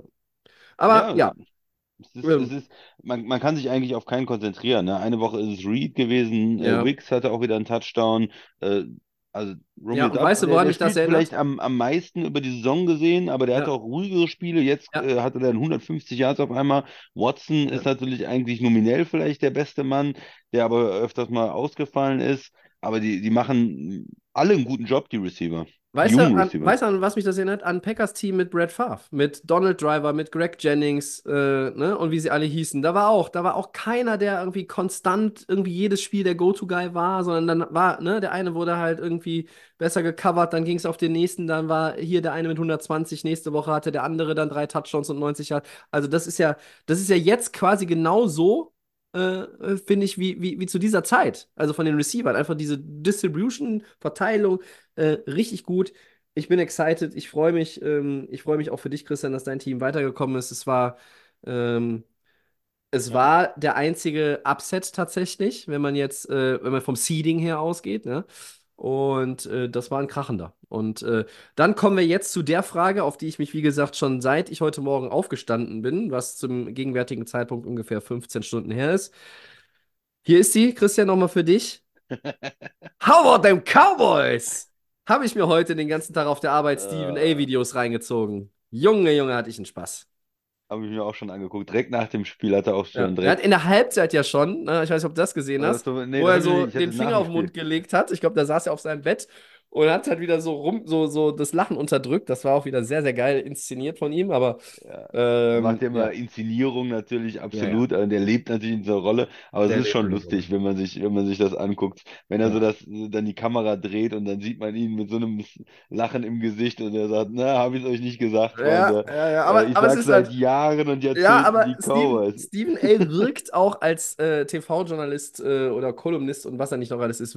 Er, er lebt und wirkt ja auch in der per perfekten Zeit für ihn. Er wirkt genau, seine, seine Arbeits 30 Arbeitsjahre liegen genau in der Phase, in der Dallas halt einfach auch nichts geschissen wird. Ja, Nicht da kannst du ja, da kannst du ja die Uhr nachstellen, ja. Ich weiß nicht, ob du dieses, ob, hast du dieses, äh, dieses Meme gesehen, Christian? Äh, fand ich auch wieder sehr witzig hier von äh, der Dallas Cowboys Cycle. Ja? Ja, ja, Ja, ja. ja, der ist einfach toll. Ich weiß nicht, ihr kennt ihn wahrscheinlich alle. Season starts, äh, dann Beat up on bad teams, Fans get delusional, äh, we them boys, this is our year und dann choke in the playoffs und dann noch schön mit dem Pfeil, we are here. Ja, hervorragend, every single year. Und für die Cowboys-Fans, ja, es tut mir leid, aber ähm, Christian, ich habe ein paar Sachen vorbereitet. Du kannst dann gleich nochmal ergänzend deinen klar. deinen texanischen Senf dazugeben. Ähm, wir wissen es, weil wir es ja auch äh, nicht müde werden zu erwähnen. Und dieses Jahr war ja der Christian, der den Cowboys ein bisschen mehr zugetraut hat als ich. Äh, unterm Strich waren wir uns dann schon einig, dass sie nicht den Super Bowl gewinnen werden. Ja. Sie waren ja seit 95 ähm, nicht mehr im Championship Game. Ja. Und äh, klar, für mich ist, diese, ähm, ist dieser Meltdown nicht überraschend. Die Art und Weise schon, das hast du eben auch schon angedeutet. Die Zukunft von Mike McCarthy scheint nun auch wieder fraglich. Ich finde auch nicht, Prescott ist das äh, äh, große Problem, ähm, sondern liegt halt auch irgendwo woanders. Ich habe halt eben auch schon gesagt, vorher die tolle Defense. Aber ich habe für euch, liebe Leute, und auch für den Christian, in liebevoller Kleinarbeit ein bisschen was vorbereitet. Was eigentlich so passiert ist in der Welt, als die Dallas Cowboys das letzte Mal in einem Championship-Game gestanden haben. Ja, Im selben Jahr wurde Windows 95 veröffentlicht. Ja. Äh, in diesem Jahr hat Christo den Reichstag verhüllt in Berlin. In demselben Jahr ist die erste Folge der Harald Schmidt Show äh, ausgestrahlt Wow. worden. Ja, und um dann jetzt nochmal äh, Richtung ein bisschen sportlicher zu werden, in diesem Jahr hat äh, George Foreman in Las Vegas den umstrittenen Punktsieg gegen unseren Fackelmann-Boxer Axel Schulz. Christian fällt schon halb vom Stuhl, weil er sich an alles erinnert, aber es ist Ja. einfach verdammt lange her. Und um dem Ganzen die Krone aufzusetzen, Äh, die Mama von Patrick Mahomes war mit Patrick Mahomes schwanger und er ist erst äh, acht Monate später auf die Welt gekommen. Also, so lange ist das her, dass die Cowboys ähm, ja, mehr als zwei Spiele in den Playoffs gewonnen haben und sie sind natürlich auch ähm, verdammt oft, ich glaube jetzt achtmal in dieser Zeit schon in der ersten Runde rausgegangen. So, jetzt habe ich alles aufgesagt, was ich mir dazu vorbereitet habe und ich habe versucht, es schnell durchzuprügeln und jetzt kommt der Christian. Ja, super enttäuschend für die Cowboys-Fans. Ich habe ihn auch, ich habe ja gesagt, die, die, die sind gut in der regulären Saison und dann fliegen sie irgendwann in den Playoffs raus. Das habe ich, glaube ich, äh, am, am Anfang der Saison gedacht. Ich hätte nicht gedacht, dass es schon im ersten Spiel gegen Green Bay ist. Ich habe letzte Woche gesagt, ich glaube, das gewinnen sie nochmal, um die Hoffnung noch ein bisschen anzufachen und fliegen dann in der zweiten Runde raus. Ähm, ich glaube, viele haben ihn nicht so richtig getraut, weil man das ja immer wieder gesehen hat in den letzten Jahren. Man, gerade in der, in der schwachen East gewinnt man dann gegen Washington, man spielt gegen New York und man sammelt da die guten Stats ein. Das ist ja nicht schlecht, äh, gegen äh, die Teams, die nichts können, dann hoch zu gewinnen. Das ist, ist ja auch erstmal was, ne? Aber man hat immer das Gefühl, äh, wenn es richtig hart auf hart kommt, dann ja, ist mit den Cowboys nicht unbedingt zu rechnen. Das ist dann, liegt natürlich auch ein bisschen ähm, am Quarterback. Ja, Prescott, du hast gesagt, er ist nicht das Problem. Oh, nicht das Aber alleinige. so, ja, hm? Zumindest nicht das alleinige, ja. Ähm, Pick Six, äh, ich weiß nicht, warum er den, den Safety nicht gesehen hat. Das war, das war nix. Und, und davor auch den Pick zu Alexander. Ich meine, das hat er gut gemacht. Der, der Corner hat da gekämpft, aber das waren schon zwei Plays, ähm, ja, die man in einem Playoff-Spiel vermeiden sollte. Und ähm, ja, mir insgesamt, äh, klar, der Coach, äh, wir haben schon drüber gesprochen. Ich habe Erfahrungen mit, mit ihm auch und ja, gerade dieses Jahr gibt es viele gute, interessante Coaches. Belichick ist da, äh, Rabel ist da, äh, Harbour ist da. Auf dem Markt, äh, Pete Carroll möglicherweise kann man loseisen in Seattle von dieser neuen Rolle, die er hat. Also da, das sind ja schon absolute Top-Coaches, die auch alle irgendwie gezeigt haben, ähm, was sie können. Und vielleicht wird Dallas da einen Move machen, weil ja, irgendwo, irgendwo fehlt es da. Also auch, ja, die Defense mit so viel Talent, was man da hat, dann so unterzugehen gegen die Packers, es war ein rabenschwarzer Tag äh, für, für Dallas. Die haben es nicht auf den, auf den Rasen gekriegt, ihr Talent. Auch, auch kein, keine Sex da gegen, John Love. Was ist da los? Wo, wo ist der Pass Rush? Gegen die Tackle, das sind junge Leute, die sind im zweiten Jahr. Die O-Line von den Packers hat sehr, sehr gut gespielt oder es war nicht kreativ genug, es war nicht gut genug, auch was man sich da in der Defense ausgedacht hat. Ähm, man, äh, ein bisschen sah halt auch nach outcoached aus, muss man sagen, insgesamt, ne? Dass da der bessere Plan Ja. insgesamt äh, auf beiden Seiten dann äh, bei den Packers war, ne? Also, Auf jeden Fall, auf bitter, jeden das Fall, de definitiv. Also, ich meine, Packers auch nochmal gegen McCarthy die Geschichte. Ähm, äh, Lafleur, glaube ich, jetzt in, äh, in was? In fünf Jahren viermal in den Playoffs? Ja, Äh, also richtig gut. Ich habe nochmal gerade den Schedule der Cowboys angeguckt, Christian, das vielleicht nochmal ganz schnell zur Einordnung. Wir haben drei Siege gegen Teams geholt äh, in der Saison, die in den Playoffs waren. Der eine war der umstrittene gegen die Lions Ja. und die anderen Siege gegen Playoff-Teams war gegen die Eagles und gegen Einmal die Rams. Ja, gegen So. Philly, wo man auch schon sagt, das war jetzt am Ende der Saison, wo Philly ja auch schon Ja, nicht so. mehr so stark Kein, war. also die Quality Wins äh, sehr, sehr überschaubar. Und die der Sieg gegen die Rams war zu einem Zeitpunkt, wo die Rams halt auch äh, offensiv am struggeln waren. Ne? Also äh, du hast eigentlich da nix. Du hast ja auch gegen Miami, das hatten wir auch, dieses Spiel der Teams, die immer kritisiert werden für, sie Ja. gewinnen die, die Spiele gegen die Top-Teams nicht, haben sie dann auch am Ende knapp verloren. Das war halt auch, ne, wie du sagst, du, du, du bläst die Commanders weg äh, äh, oder zweimal, du, du äh, gewinnst deutlich gegen die Panthers, alles schön gut. Ähm, das ist so ein Team, was auch von vorne spielt. Ne? Wenn du in Ja, Führung bist, dann kannst ja, du da mit ja. deinen Pass-Rushern kommen und dir, Das, hat, das haben die Packers ja genau so. verhindert. Ja. Und ja, das haben die verhindert. Und das wäre auch genau gegen die 49ers wäre es auch. Die, die Ja. kommen dann mit ihrem Laufspiel und, und Dallas äh, liegt dann irgendwann zurück und dann äh, wird es ein Desaster. Also irgendwo fehlt da, fehlt da was. Ähm, ja, also Dallas und, und zu Hause äh, gegen Rookie, äh, ja, nicht Rookie Quarterback, aber gegen Quarterback in seinem ersten kompletten Jahr, ne? Also der, Ja. der seine erste Saison spielt. Ähm, kann man nee, gegen unerfahrenen Quarterback, das kann man, glaube ich, sagen. So, Ja, man ne? kann Das ihn ist eigentlich fair, schon ne? fast als Rookie bewerten, ne? Also Ja. Äh, gegen Playoff-Rookie Quarterback, der, ist er auf jeden der, Fall. Ja, der sein erstes Playoff-Spiel spielt. Gut, sagen wir es so. Äh, da so unterzugehen, das ist extrem, extrem Ja. bitter. Also Cowboys werden Änderungen machen. Ich glaube, äh, Jerry Jones will sich das nicht angucken. Ja, der ist äh, schon ein bisschen älter, der will noch mal irgendwie was gewinnen und der hat keine Zeit, zehn Jahre zu warten. Und der wird sich da ähm, irgendwie umgucken. Aber was genau macht man jetzt? Head Coach, Defensive Coordinator, macht man beides? Ähm, ja, Fragezeichen. Aber ich meine, die, die Stars werden ja bleiben. Prescott, du hast, er ist ein sehr guter Quarterback. Er ist auch für mich nicht in dieser ganz obersten Liga dabei, Ja. ja, weil er das in den Playoffs Ja. nicht zeigt und weil er dann, wenn's, wenn das Schiff äh, am Sinken ist, auch äh, vielleicht nicht schafft, ähm, da so gegenzuhalten. Aber er ist ja trotzdem auch ein sehr guter Quarterback. Er ist ja ein ähm, Top 10 Quarterback vielleicht dieses Jahr gewesen. Auf jeden Fall überdurchschnittlicher Quarterback, den du halten musst. Du hast ja keine andere Option. Wen, wen sollst du da sonst irgendwo verpflichten? Also, Ja. ja, wird Prescott bleiben. Man wird äh, die, mit den Receivern weiterarbeiten und versuchen, das Team punktuell zu verstärken und äh, vor allen Dingen Coaching dann. Ne? Bei so einer, bei so einer krachenden Niederlage ist das halt ähm, eigentlich der, der erste Weg, denke ich.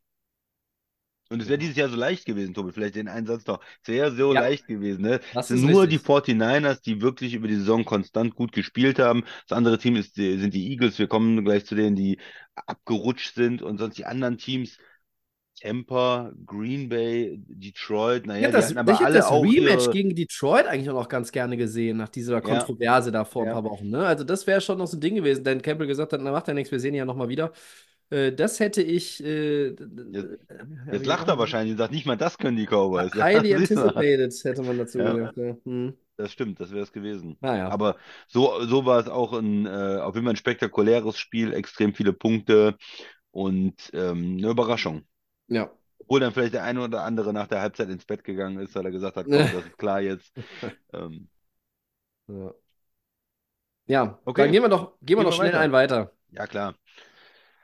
Ähm, das nächste ist ja das äh, Detroit gegen die Rams Spiel, Tobi. Da ist ja ganz gut, dass du dann anfangen kannst, was dazu zu sagen. Das war das einzig enge Spiel ähm, der Runde. Die Lions gewinnen 24-23 gegen äh, Los Angeles. Was hat den Unterschied gemacht und wie ist die Saison dann, äh, wie ist die Saison von den Rams dann einzuordnen? Ja, erstmal, glaube ich, war es für, für neutrale Zuschauer ein, ein echt gut anzuschauendes Playoff-Spiel, eben weil es auch eng war. Und du hast gesagt, so viele enge gab es am Wochenende dann nicht am Wildcard-Weekend. Ähm, trotzdem war es ja auch kein, kein Wochenende, wo man sagt, äh, die anderen fünf Spiele waren scheiße, um Gottes Willen, überhaupt nicht. Ähm, der Unterschied waren wirklich nur einzelne Plays und die haben eigentlich in der Red Zone stattgefunden, ähm, weil man, wenn man sich die Team-Stats mal anguckt zum Beispiel, das ist alles sehr, sehr gleich, sehr ausgeglichen. Ähm, da ist äh, kaum ein Unterschied auszumachen. Äh, Detroit hat halt das Spiel so ein bisschen von vorne gespielt in der ersten Halbzeit, sie waren dann immer waren in Führung. Rams haben aber auch, ähm, sind da mitgegangen, haben immer dann wieder sich rangepirscht, äh, auch wenn es mal dann äh, Two Scores äh, waren, die sie hinten waren. Ähm, waren. Es war dann eng.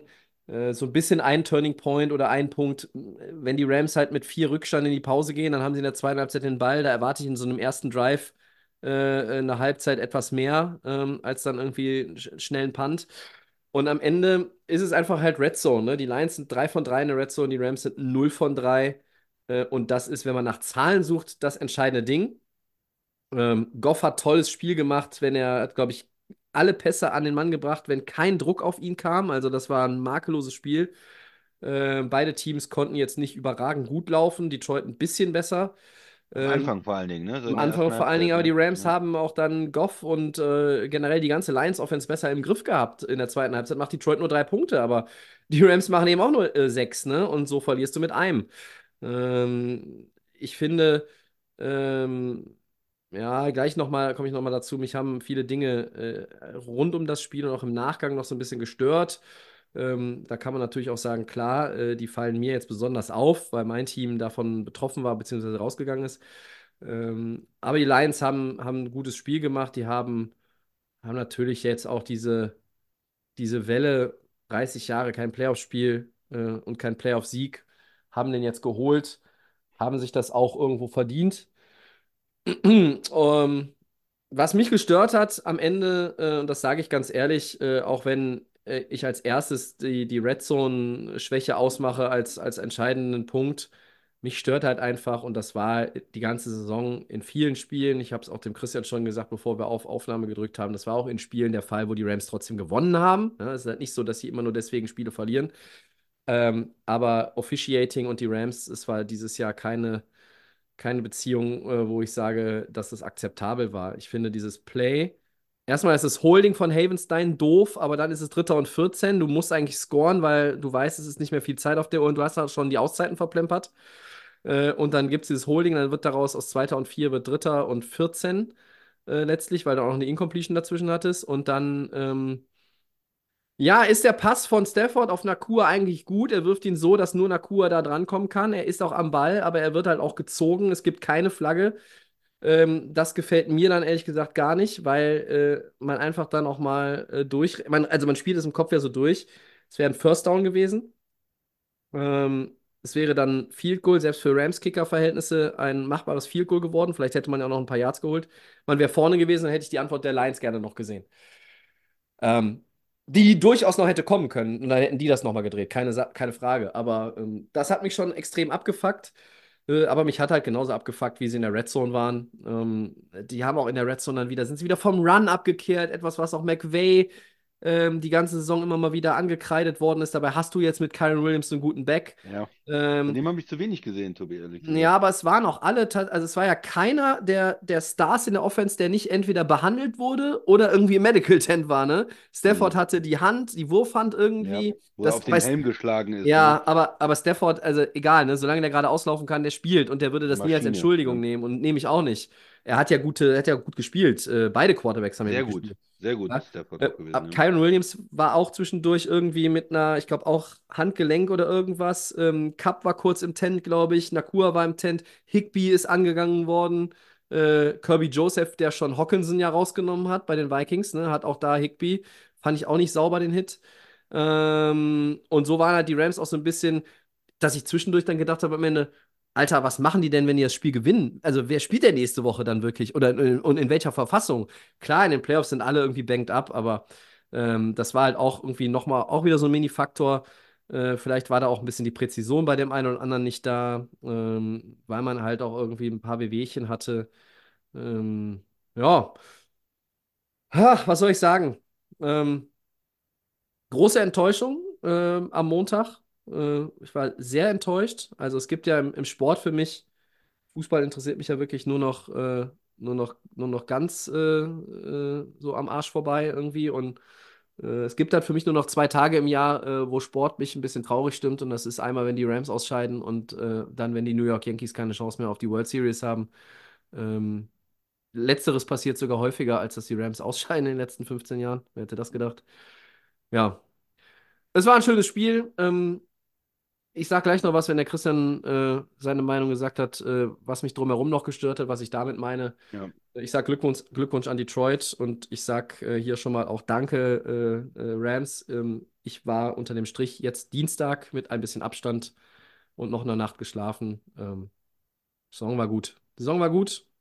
Junge Leute, diese ne, äh, Makeover oder wie sie es genannt haben, Re Re Retooling oder wie Remodeling oder wie der Scheißbegriff Ja. war. Äh, der war es tatsächlich, der war es ja tatsächlich. Ja, es war kein Rebuild. Sie haben es hingekriegt. gut. Ne? Ähm, du kannst nicht meckern. Äh, ich hätte nur gerne und das andere Team, was ja auch irgendwie so ein bisschen in der Transformation steckt, über das haben wir eben geredet, die gewinnen mit 48 Punkten auswärts. Ähm, und das hätte ich mir halt auch gewünscht, dass es mein Team noch irgendwie hin hinbekommt. Und in Runde 2 äh, nach dem Packers-Sieg nach Philly oder Tampa Bay zu fa- fahren, wäre jetzt auch nicht krasse Außenseiterrolle gewesen, um Gottes Willen. Aber naja, ich bin Ja. unter dem Strich mit ein bisschen Abstand zufrieden. Die Saison war, war okay. Nein, die, war- die war gut. Ähm, ich, ich sage nochmal, vor der Saison hätte ich den äh, Rams wenig zugetraut, weil man gesagt, okay, die Offense mit Stafford und Cup und so, okay, aber was mit der Defense, da ist keiner mehr. Das ist, ähm, Kindergarten. da sind ze- zehn, zehn äh, Leute da, die äh, ja jung sind und nicht so gut sind und ne, sie haben richtig gut gedraftet. Respekt dafür, vor allen Dingen in den, in den späteren Runden auch eine Menge Leute gefunden, ähm, ja, die einfach äh, gut sind, Stars sind äh, schon und oder auf dem Weg dahin und mit denen man weiterarbeiten kann. Und sie haben jetzt äh, ja auch in den nächsten Jahren die Chance, äh, weiterzuarbeiten. Stafford hat richtig gut noch gespielt, solange er irgendwie einigermaßen äh, gesundheitlich zusammenbleibt, solange man ihm noch zusammenflicken kann. Ja, haben, sind die Rams doch da, haben doch eine Chance, können doch nächstes Jahr, haben sie wieder mehr Geld, mehr Möglichkeiten, dann im Salary Cap auch, noch, äh, sich noch weiter zu verstärken. Ähm, Vielleicht haben sie jetzt sogar, ist, ist es schon gewechselt, Nummer 1 Receiver jetzt für dich? Äh, ist, Ja. ja, ne? Wenn man so geguckt hat jetzt im Playoff-Spiel. Und Cooper Cup ist der letzte Mensch auf diesem Planeten, der sich daran stören würde.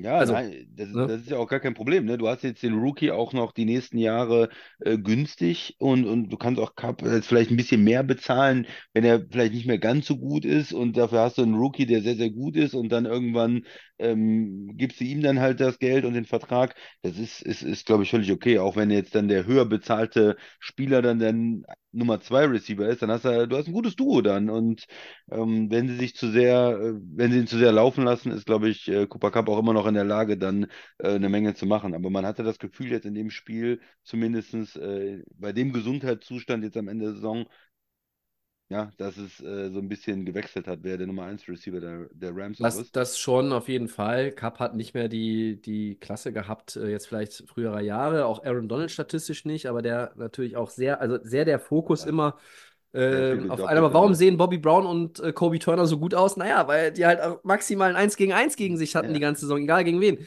Und die Lions haben äh, das ja auch sehr, sehr richtig gemacht. Äh, sie haben sich jetzt nicht auf, sie haben gesagt, ja, dann soll der Nakua halt uns da erstmal die, die Äpfel vom Baum holen. Wir nehmen Cooper Cup raus. Die Defense der Second, die Secondary der Lions kann nicht, äh, hat nicht die Qualität, um beide Mhm. abzumelden. Das geht nicht.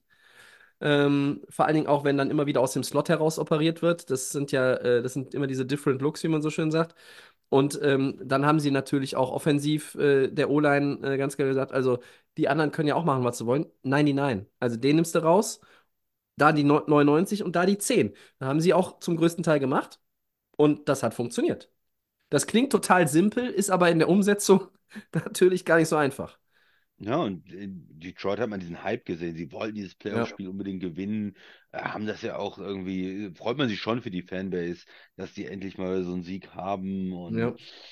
mit Eminem und allem drum und dran. äh, Ja. Da war es ja irgendwie für mich schon auch irgendwo sympathisch, dann, nachdem sie in der, dieses Spiel äh, Platz 2, Platz 3 verloren haben, dann äh, mit dieser Two-Point-Conversion und jetzt Dallas dann rausgeflogen ist und richtig eingeschenkt bekommen hat, ist es dann irgendwo sympathisch. Ist für die Rams ärgerlich, ja.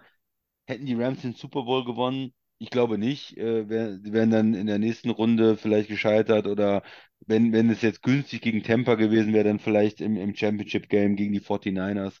Ähm, Die Packers kommen aber doch ins Championship Game. ja, das hast du. Wir wollten uns ja eigentlich da treffen mit den beiden Teams, aber Wollten das, wir. das Ja, ich hatte, ich hatte auch bei dem, so in der Nacht auf Montag zwischendurch so das Gefühl, wir sind auf dem richtigen Weg. Aber nein. Aber vielleicht nächstes Jahr dann Nächstes Jahr, Rams ja. ähm, hat man wieder Möglichkeiten. Ich denke, es war eine sehr erfolgreiche Saison. Die Rams haben äh, für mich über ihren Verhältnissen gespielt ähm, und über dem, was ich erwartet habe und haben ja auch wieder viel äh, gerade gerückt. Auch ich glaube, dass McVay auch richtig Bock auf Coaching jetzt hat. Ja. Er hat einen richtig guten Job gemacht mit den jungen Spielern und äh, es ist jetzt nicht dieses ähm, es ist so ein bisschen wie der Anfang wieder von etwas. Weißt du, was ich meine? Ja, nicht das richtig. Ende, das war vorher das Ende, ah, wir haben den Super Bowl gewonnen und jetzt läuft es nicht, wir müssen mal gucken und Retooling. Und jetzt ist es dieses, oh, wir sind in die Playoffs gekommen, haben knapp auswärts verloren. Aber nächstes Jahr, da greifen wir vielleicht an in der Division. Da, da, da, ne, ist mit uns zu rechnen. Das, das glaube ich schon. Also Mhm. Rams, Daumen hoch.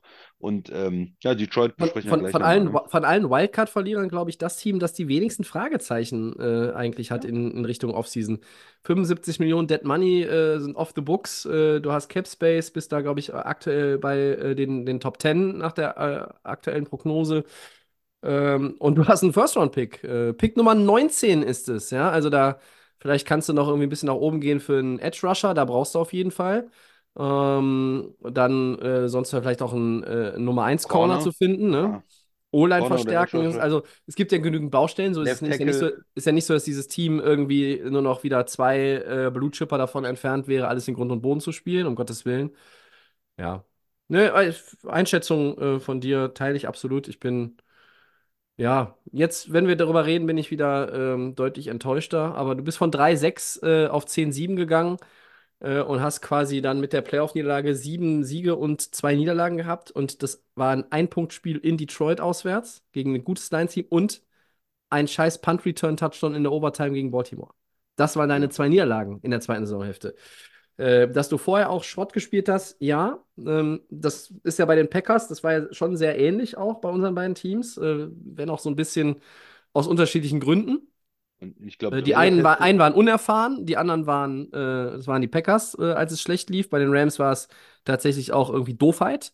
Äh, aber ja, äh, es, es ist eine, eine Story, ähm, mit der ich dann äh, in die Offseason gehen kann. Äh, jetzt, wie gesagt, wo wir drüber reden, äh, tut es wieder ein bisschen mehr weh als, als heute Morgen, aber naja, so ist es Ja, ich halt. glaube, also die Rams hätten, was man so gesehen hat, Dallas äh, schlagen können, Philly schlagen können. Also da, andere Teams in der, in der NFC wären, ähm, Ja, ja, war vielleicht auch hätten, das Matchup aber es ist genau das, was du eben schon gesagt hast. Eigentlich nur die 49ers scheinen über den Dingen zu stehen, so ein bisschen. Ja, ähm, die sind für mich aber auch verwundbar. Keine Ahnung. Ähm, werden wir, werden wir erleben in den nächsten Wochen, ob es jemand packt.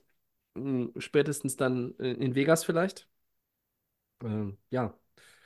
Das, was mich noch gestört hat, möchte ich noch loswerden. Ja. Ähm, ich fand den Empfang für Stafford äh, schon, äh, ja, schon sehr, äh, sehr fragwürdig. Ähm, ich habe mir hier ein anderes Wort aufgeschrieben, das spare ich mir jetzt.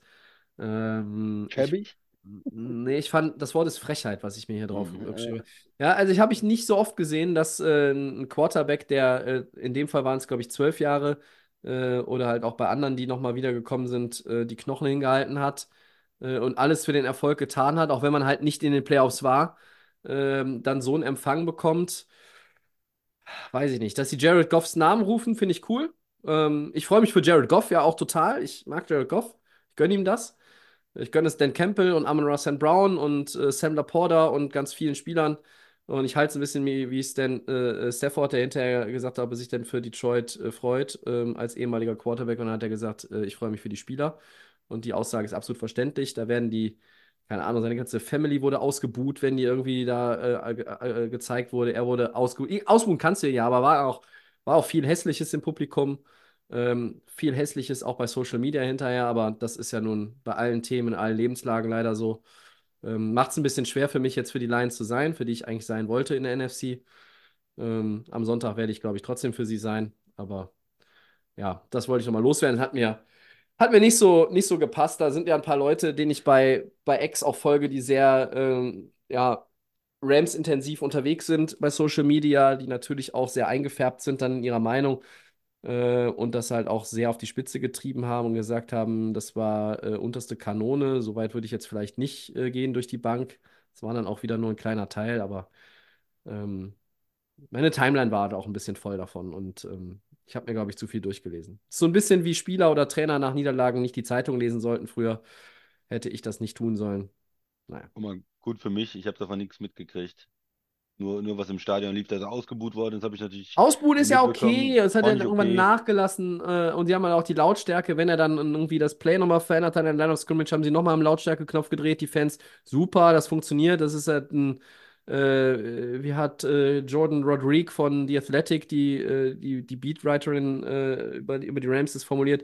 Äh, es war ein hostile, uh, but absolutely uh, perfectly hostile environment, was die Lions kreiert haben, um das Ganze da auch äh, zu gewinnen oder zu beeinflussen zu, ihren- zu ihren Ja, Gunsten. Alles gut. Ja, es gibt halt nur so ein paar Sachen, äh, die müssen nicht sein. Man muss nicht äh, Kelly Stafford äh, und die und die Mädchen ausbuhen noch extra.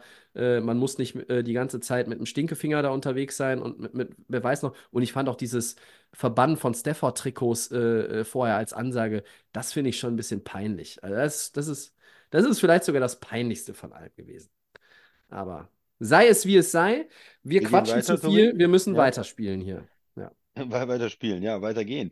Äh, 31-17 für die Bills gegen die Steelers. Das Spiel ist verschoben worden, war eigentlich ähm, äh, vorher angesetzt äh, für, für Sonntags, ist auf Montag verschoben War, worden. war zu heiß, ne? Es äh, ja, war wieder ein bisschen Schneesturm da äh, und äh, schwierige Wetterbedingungen. Ja, war es so klar, wie man vielleicht vorher gedacht hätte und äh, wie sind jetzt auch, wie sieht die Offseason in Pittsburgh aus? Gerüchte ja auch um äh, Mike Tomlin. Mhm. Äh, da habe ich gerade eben schon wieder ein Update bekommen. Ähm, erstmal auch hier wieder äh, kurz zum Spiel. Ja, die, die, die Bills kommen mit 21-0 irgendwie aus dem Startblock, ne? Ähm, und dann ist es halt auch so, na, die Defense der Steelers, da fehlt TJ Watt. So, in der Offense spielt Mason Rudolph, der hatte diese drei schönen Spiele, aber auswärts in Buffalo, Playoff-Spiel, einen Pick geworfen dann. ähm, ne, am Anfang auch, das war shaky. Hm, Da habe ich wieder äh, die, die Pittsburgh Offense der ersten 14 Wochen der Saison gesehen. Ja, ich, zu dem Spiel mag ich gar nicht so viel sagen, weil ich finde, das war halt schon recht eindeutig. Äh, das war das auf dem Papier klasse Spiel.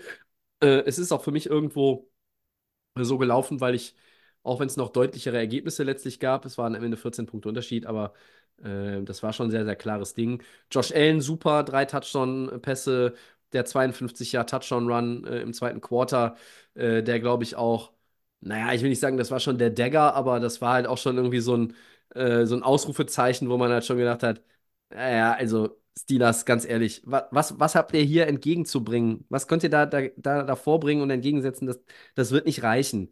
Ähm, es war ein guter Auftritt, Buffalo. Äh, ich habe die abgeschrieben. Ähm, die waren irgendwann mal die Nummer 11 im Seeding. Die haben dann alles äh, rasiert. Die haben die Division sich äh, geholt. Ähm, ich weiß nicht, wie die ausgesehen hätten, wenn die irgendwo in Runde 1 auswärts hätten antreten müssen. Ich bin nach wie vor davon überzeugt, trotz der aktuellen Formkurve, dass sie nicht den Super Bowl gewinnen werden. Was? Ja, die müssen, die müssen ja nur da reinkommen für meinen Super Bowl-Tipp. Ja, aber dann gewinnen ja, dann gewinnen ja die. 49ers. Ja, ja, ja, dann sollen sie, dann soll bitte Josh Allen noch den Super Bowl gewinnen. Gottes Willen, die Whiners will ich nicht mehr sehen. Ich, die nerven mich so dermaßen. Ihrer fucking Attitude. Und die Steelers, ja, ähm, äh, haben es dann irgendwie noch äh, wieder ein bisschen erträglicher gestalten können, aber das war jetzt, äh, für mich hatte ich, ich hatte in dem Spiel äh, zu keiner Sekunde das Gefühl, dass das irgendwie kippen könnte. Das ist so ein bisschen nach diesem 21, dann sind sie ja nochmal rangekommen mit diesem, Ja. mit dem geblockten Field Goal und dem Touchdown dann und so. Und dann hat man gedacht, ja, hm, Buffalo, was macht ihr da? Seid ihr, seid ihr noch wach? Aber dann in der zweiten Halbzeit ist es ja dann auch wieder eindeutig äh, gewesen. Und man hatte ja immer das Gefühl, genau so ein, so ein Allen kann halt nochmal so ein Play raushauen. Und, und wenn's, Ja. wenn Pittsburgh zu nah rankommt, dann drücken sie nochmal aufs Gaspedal und, und im Heimspiel war schon gut ein, einmal zu diesem Play, zu diesem Lauf, da ist natürlich dieses, du siehst, wie er stoppt fast, wie er, wie es so ein bisschen aussieht, als wenn er in den Slide geht und dann, du kriegst ja als Defender immer die Strafe, wenn du dann hingehst zu früh und dich quasi äh, entscheidest dafür, auf den Quarterback draufzugehen, dann bist du in der Bewegung und dann ist es ein Late Hit und du kriegst 15 Yards und du siehst genau, wie die Defender so eine Sekunde lang so, Moment, er, äh, oh, er geht runter und dann sagt er sich, nee, dann laufe ich einfach durch und das ist natürlich extrem schwer zu verteidigen. Also tun mir die Defender immer leid. Ne? Du Ja. hast, wie willst du gegen so Absolut. Leute wie Allen oder, oder auch Lamar Jackson oder Patrick Mahomes, äh, die sind so beweglich und dann laufen sie und dann sliden sie auf einmal und dann kriegst du die Strafe oder das war ja auch in dem im Green Bay-Spiel war das auch Mahomes geht dann zur Seitenlinie und du ist eine Millisekunde zu spät oder nicht. Vielleicht war es auch noch im Feld, aber gegen die Star Quarterbacks kriegst du dann eigentlich als Defender immer die Strafe und du siehst genau, wie die Pittsburgh bei den Spielern rattert das Moment äh, nicht die 15-Yard-Straße kassiert und dann ist er schon bei, an dir vorbeigelaufen, weil er auch einfach viel zu schnell ist Ja. und kriegst ihn dann nicht mehr getackelt. Äh, ja, das ist, ist extrem schwer. Ich weiß nicht, ob die ähm, NFL da auch mal drüber nachdenkt, da bisschen was anderes. Weil ich denke mal, die Quarterbacks zu schützen ist okay, aber wenn sie halt laufen und, und wenn sie dann auch runtergehen, okay, äh, dann ein Late Hit ist ein Late Hit, aber oft hat man das jetzt auch gesehen, dass es für mich ein bisschen insgesamt, ich habe jetzt keine einzelne, einzelne Situation, aber insgesamt ein bisschen Ja, zu oft gecallt worden ist Ja. ähm, und, und auch manchmal sehr schwer ist für die Defender, das überhaupt zu vermeiden dann noch. Ist ja, ist ja generell, wird ja sowieso immer schwieriger für Defender in der NFL, muss man sagen. Aber die Regeln, äh, um die Quarterbacks zu schützen, sind eigentlich in der Zeit entstanden, als wir diese äh, Running Quarterbacks noch nicht so hatten, ne? Da reden wir Ja. über Tuck Rule und wir reden über Brady und, äh, und Manning, die sich mit, the mit, ja, wie- die sich mit dem Klappstuhl in die Pocket gesetzt haben, ne? Die Ja. sind da partout nicht rausgegangen, äh, äh, ne?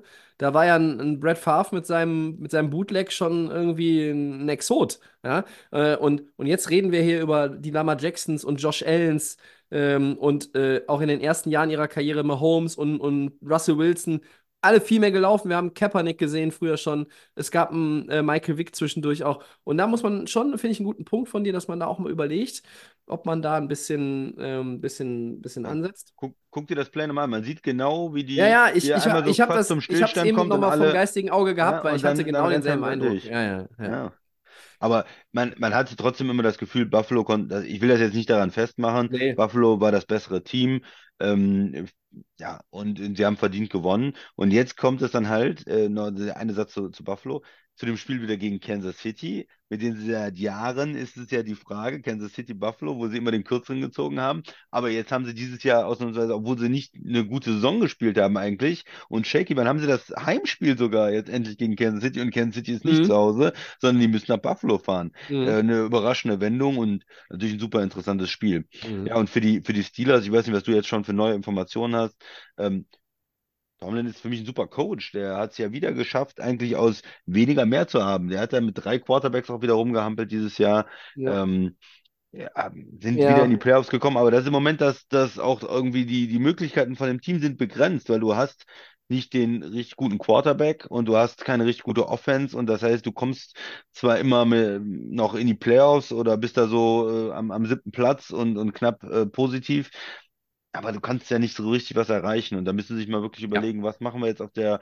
ähm, Quarterback-Position langfristig, äh, was machen wir mit Offensive Coordinator, was ist unsere Philosophie in der Offense, ähm, wo geht's hin? Ähm, seit Roethlisberger hatten sie ja nicht mehr den Quarterback, äh, um, um da mal auch mitzuhalten in den Playoffs dann, wenn es wirklich, äh, wenn du gegen die Besten spielst dann. Ja, ich bin kein Fan von Pickett, äh, von den anderen, die da rumlaufen, auch nicht. Trubisky ist es nicht, Rudolph ist es nicht. Ähm, man hat, nicht, man hat den. OC gefeuert äh, mit Matt, Matt Canada. Es ist, es ist schwierig. Ähm, Pittsburgh ist ja ein Team, äh, das hat sich eigentlich, seit ich Football gucke, ja äh, im, oft immer über den Run definiert und über eine äh, Bomben-Defense. Ähm, und äh, es, es wird nicht einfacher, weil natürlich auch in, in, in Pittsburgh, man redet immer über, über die Ansprüche, die zum Beispiel bei den Dallas Cowboys herrschen. In Pittsburgh gibt es auch hohe Ansprüche. Ja, klar. Das ist Auch eine Franchise, die, die haben ja. äh, viele Meister, Meisterbanner da hängen in dem, äh, wie heißt das jetzt, Acrisure Stadium. Heinz Field hat mir immer, äh, war immer einfacher zu merken. Ähm, und da, das ist schon so, dass man da auch mal erwartet, dass man mal ein Playoff-Spiel gewinnt. Das sind einfach zu viele äh, First-Round-Exits der Steelers in letzter Zeit. Ähm, aber trotzdem muss man in der Gesamtbewertung auch sagen, welche Möglichkeiten sind da. So. Und die sind sicherlich äh, nicht so gut wie bei anderen Teams, ähm, ob jetzt NFC oder AFC. Äh, Quarterback der, der, der Zukunft, klar. Ähm, es gibt ja diese Geschichte mangelnde Disziplin im Lockerroom. Das hat Najee Harris jetzt auch nochmal äh, äh, wohl in einem, in einem Statement bestätigt. Ähm, er sagt, äh, wir haben halt bestimmte Regeln bei uns. Es ist nicht so, dass, dass ich jetzt hier sage, die werden ständig gebrochen, aber man muss halt gucken, dass man die vielleicht einfach noch, ein besser, noch besser einhält. Also Hm. man kann die Aussage jetzt so rum bewerten oder so rum. Letztlich heißt es ja, dass sich einige da nicht an bestimmte Sachen halten. Ähm, das hat man ja schon auch vor, vor ein paar Wochen mal gehabt, dieses Thema.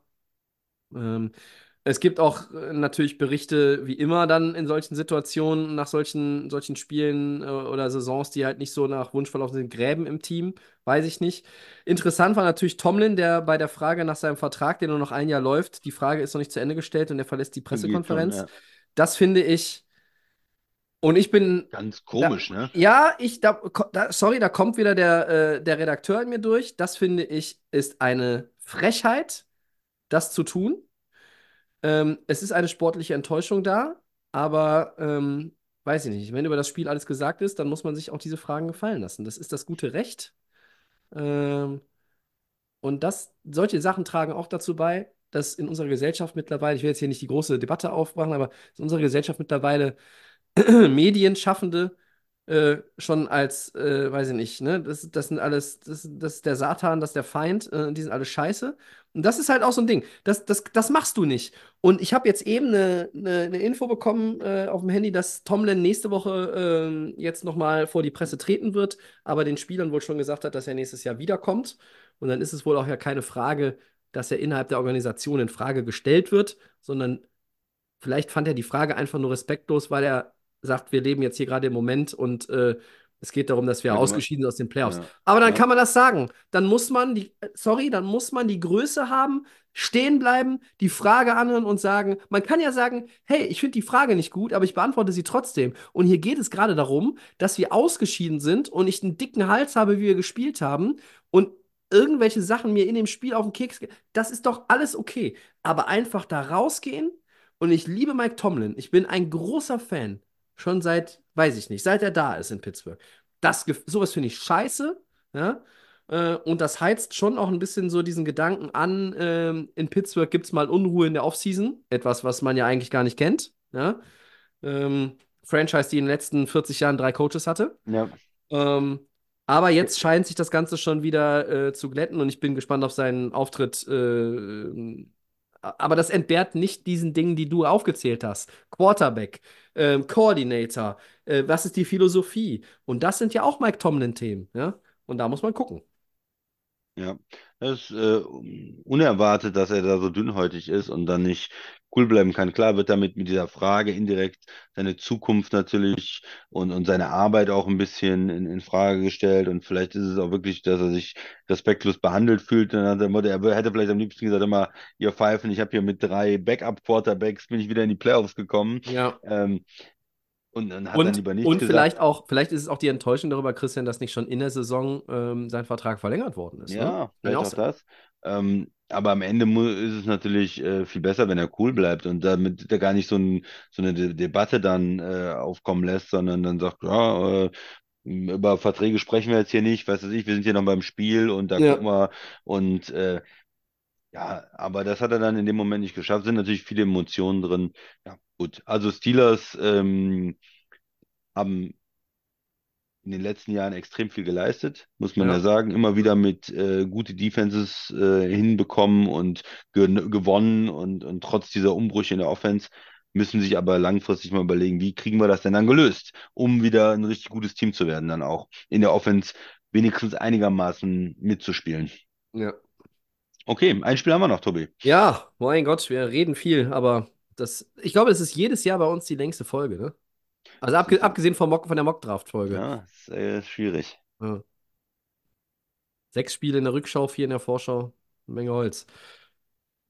Über Jetzt wen haben wir noch nicht Ich- gesprochen? Ja, ähm, Baker Mayfield und die Buccaneers fegen die Eagles auch äh, äh, aus dem Stadion. 32-9. Was hat Tampa ausgezeichnet und was ist jetzt mit Philly los? Da werden wir wahrscheinlich auch ein paar Minuten drüber reden müssen, Tobi. Ja, wir, nehmen uns, wir nehmen uns die Zeit. Ah, äh, ne? Äh, Jungs und, und, und Mädels, äh, ihr, ihr wisst Bescheid, so läuft's bei uns. Ähm, ich fange mal an, äh, kurz zum Spiel. Ich habe mir zu dem Spiel relativ wenig aufgeschrieben. Äh, bei den Eagles äh, ist mir aufgefallen, die haben 42 Rush Yards als Team gehabt. Das ist, ähm, weiß ich nicht, in so einem Playoff-Spiel eine 5 minus. Vielleicht ist es auch eine Ja. 6, weiß ich nicht. Äh, Und Third Down ganz stark 0 von 9. Das ist richtig gut, mu- muss ich auch sagen. Äh, Bombastisch. Ähm, damit kann man arbeiten. Und dann haben wir einfach ein Bucks-Team gesehen, die ja natürlich auch alle Hände voll zu tun hatten mit O-Line und so. Äh, in der, in der Pass Protection äh, haben auch viermal Mayfield äh, den Boden geküsst, ne? Aber äh, ich fand, die hatten gutes Play-Calling. Ball Control, haben sich keine Turnover geleistet. Und äh, also in einem Spiel, wo es wirklich mal um die Wurst geht, habe ich noch nie einen besseren Baker Mayfield gesehen. 3,37, drei Touchdowns, leck die Ziege.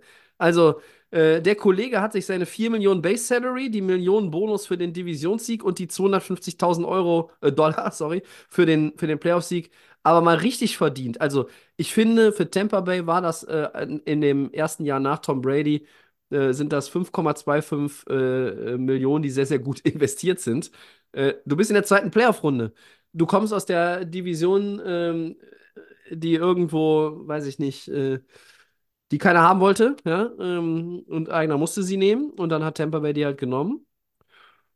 Ja, äh, also die Buccaneers haben es gut gemacht. Das Ver Verrückte an dem Spiel ist ja, auch nach dieser, Tu- äh, nach dieser Safety zum 18 zu 9 äh, und auch nach dem Touchdown danach ist es ein Two-Possession-Game. Es ist ja nicht so, dass das irgendwie out of reach war. Aber die Eagles haben halt ja überhaupt nichts, wieder einmal, überhaupt nichts geschissen gekriegt. Ähm, Tampa Bay's Defense, ja, die ist ja auch nicht schlecht. So ein Clancy äh, oder Kenzie, Elijah Kenzie heißt er, glaube ich, ne? Äh, äh, weiter Via, den magst du ja auch ganz gerne. Der, Naja, der dicke massiv- Klotz. ich, sag, ich Klotz. sag mal, der Vince Wilfork der Neuzeit. Ja? Ja, Ähm, äh, das ist ja dann schon auch etwas, womit du arbeiten oder wogegen du arbeiten musst als Philadelphia Eagles. Äh, und ähm, ja, was natürlich bitter ist, äh, du wirst gleich sicherlich auch noch was zu sagen. Äh, das ist das Karriereende für Jason Kelsey. Ne? Das ist sein Exit-Game. Äh, so einem Spieler wünscht man eigentlich auch ein, ein einen etwas anderen, ein etwas anderes Ende. Und, Vielleicht, vielleicht, vielleicht noch einen etwas tieferen Playoff-Run. Du kannst dich immer mit einem Super Bowl-Sieg äh, in den Sonnenuntergang reiten. Nicht alle sind Peyton Manning und haben das Glück, von so einer Defense getragen zu werden. Ähm, ja. Das ist immer schade, aber da musst du natürlich auch dann vielleicht aufhören, ja, früher aufhören. Äh, dann kannst du nochmal äh, mit einem mit einem Super Bowl, zumindestens, dass du da dabei warst, dann irgendwie gehen. Äh, so ist es natürlich äh, für ihn, für ihn blöd, aber ja, was, was fällt mir jetzt im Spiel ein? Also erstmal, äh, die Buccaneers, finde ich, da, die sind, äh, spielen immer unterschiedlich. Ähm, man weiß nicht so genau, was man kriegt. Äh, manchmal ist äh, Baker Mayfield extrem gut und die Passing Offense läuft. Ähm, und in manche Spiele war auch nichts. Ne? Also gegen die Saints sahen sie extrem schlecht aus, gegen die Panthers äh, diese neun Punkte nur. Und, und auf der anderen Seite dann Spiele wie in Green Bay zum Beispiel, wo er richtig gut gespielt hat, oder jetzt das Playoff-Spiel. Ähm, Also das ist äh, schwer abzuschätzen. Also sie haben keinen, keinen Lauf, sie können nicht laufen, ne? Sie haben kein Running Game äh, und, und müssen alles über den Pass machen. Und äh, manchmal funktioniert das. Sie haben diese guten Receiver, aber manchmal funktioniert es auch nicht. Und ähm, von daher weiß man bei den Buccaneers nie so richtig, was man bekommt. Sehr schwer einzuschätzen. Die Eagles, da weiß man, was man bekommt. Und zwar nur noch Grütze seit der Mitte der Saison. Einfach nur noch Grütze. Das Team ist irgendwie auseinandergefallen. Man hat das Gefühl, ähm, die, die kommen, die kommen dahin und, und die zeigen einfach nicht, was sie, was sie eigentlich können. Oder die spielen nicht als, als Einheit. Da ist nicht äh, äh, die, die, äh, die Mannschaft ist stärker als ihre Einzelteile, sondern im Gegenteil schwächer. Äh, Es waren keine Ideen in der Offense. Was macht man, ne? Brown äh, fällt aus. Ähm, Was, äh, was sind da die Ideen? Äh, Sie haben seit, seit äh, der ganzen Saison eigentlich schon Probleme mit, wenn geblitzt wird. Ähm, da war immer, wenn man sich das anguckt, Kelsey und, und auch Hurts, sind die auf einer Wellenlänge? Also äh, Kelsey ist natürlich super erfahren und, und passt dann auf, äh, in welche Richtung das geht, aber man hat manchmal das Gefühl, dass, dass die beiden nicht auf derselben Wellenlänge sind. Äh, man muss ja sich dann überlegen, wo guckt der Quarterback hin, wenn der Blitz kommt? Wo ist der offene Receiver? Welche Leute decke ich dann ab äh, mit der O-Line und wen lasse ich vielleicht laufen? weil, weil es zu viele sind oder wen muss dann der Running Back übernehmen? Und das passt bei den Eagles überhaupt nicht. Die ganze Liga weiß, unter Druck äh, blitzen, angreifen und dann äh, wird es schwierig für die. Ja, und, und Tampa macht das sehr gerne. Die sind ja ein Team, was gerne Druck aufbaut, was gerne äh, mit, mit, gut, mit den guten Linebackern auch arbeitet und mit der, mit der Defense Druck macht. Äh, 40, 50 Prozent äh, bringen die Hm. äh, ja, Druck, Blitze mit, mit mehr als vier Leuten greifen ja, an, ich weiß nicht, ein, eine der Top-Werte auf jeden Fall der Liga. Und äh, das hat dann natürlich genau auch, auch, auch reingepasst äh, in, ins, ins Spiel. Ja, Eagles äh, sehr enttäuschend. Und die, die Defense der Eagles, ja, du hast gesagt 4-6. Ja, wenn sie durchkommen mit dem Pass Rush, dann ähm, ist das natürlich gut. Aber wenn nicht, auch alles offen hinten. Da hat der. Mayfield hat immer das Gefühl, drei verschiedene Optionen auf Receiver. Die, die, äh, die, die hinteren sieben sozusagen, die Linebacker extrem schlecht, ja, ähm, und auch, auch Safety und die, die älteren Corner, äh, die sie haben, auch, auch Bradbury da mit einem, mit einem Play irgendwo, wo er nicht richtig tackelt und dann der Touchdown entsteht, wo man das Gefühl hat, der ist schon in Urlaub. Also der, die haben da keinen Bock mehr. Ähm, irgendwo für mich dann auch Coaching, wenn es in der ganzen Mannschaft nicht stimmt, äh, wenn man Defensive Coordinator in der Saison wechselt, wenn man in der Offense keine Ideen hat. Ähm, dann, dann liegt es am Coaching, ja. Und ähm, das heißt, also bei den Eagles muss ich eigentlich auch was tun. Und nach so einer, so einer Niederlage, ja, Hm. denkt man danach mit diesen äh, tollen Leuten, die da auf dem Markt sind, ob man da äh, was macht. Macht man nur in Anführungsstrichen was in Coordinator? Die haben ja beide Coordinator vor der Saison verloren, muss man auch fairerweise dazu sagen. Das ist In, der- in der Saison ja auch wieder rumgetauscht, ne? ja, äh, die zu ersetzen. Aber also die Eagles denken bestimmt auch darüber nach, Head Coaching äh, was zu machen. Nein, Matt Patricia ist keine, Matt keine Patricia war nicht so gut, ne? irgendwas. Äh, der, aber das ist ja auch ein Fehler, den irgendwie dem mehr Verantwortung zu geben. Wir haben es seit Jahren gesehen, dass der ein schlechter Coach ist Ja. und dass der äh, kein Genie ist, äh, auch was er mit den Patriots damals im, im Super Bowl Ja. da verantwortet hat in der Defense, was er als Head Coach verantwortet hat, was er als Offensive Coordinator bei den Patriots verantwortet hat, dann, das war doch alles nichts. Und denen mehr Verantwortung zu geben, das äh, hat nicht geklappt. Wer hätte das gedacht? Ja? Und die Eagles müssen da ähm, sich was überlegen. Sie haben einen jungen, guten Quarterback. Auch Hurts ist für mich jemand, der nicht auf dem Level ist, der der Quarterbacks, die das alleine tragen können. Er ist kein Lamar Jackson für mich, äh, sondern er ist in der zweiten Kategorie, vielleicht in der Prescott-Kategorie oder, oder Cousins-Kategorie im Moment, was er spielt. Schauen wir mal, wie er sich weiterentwickelt.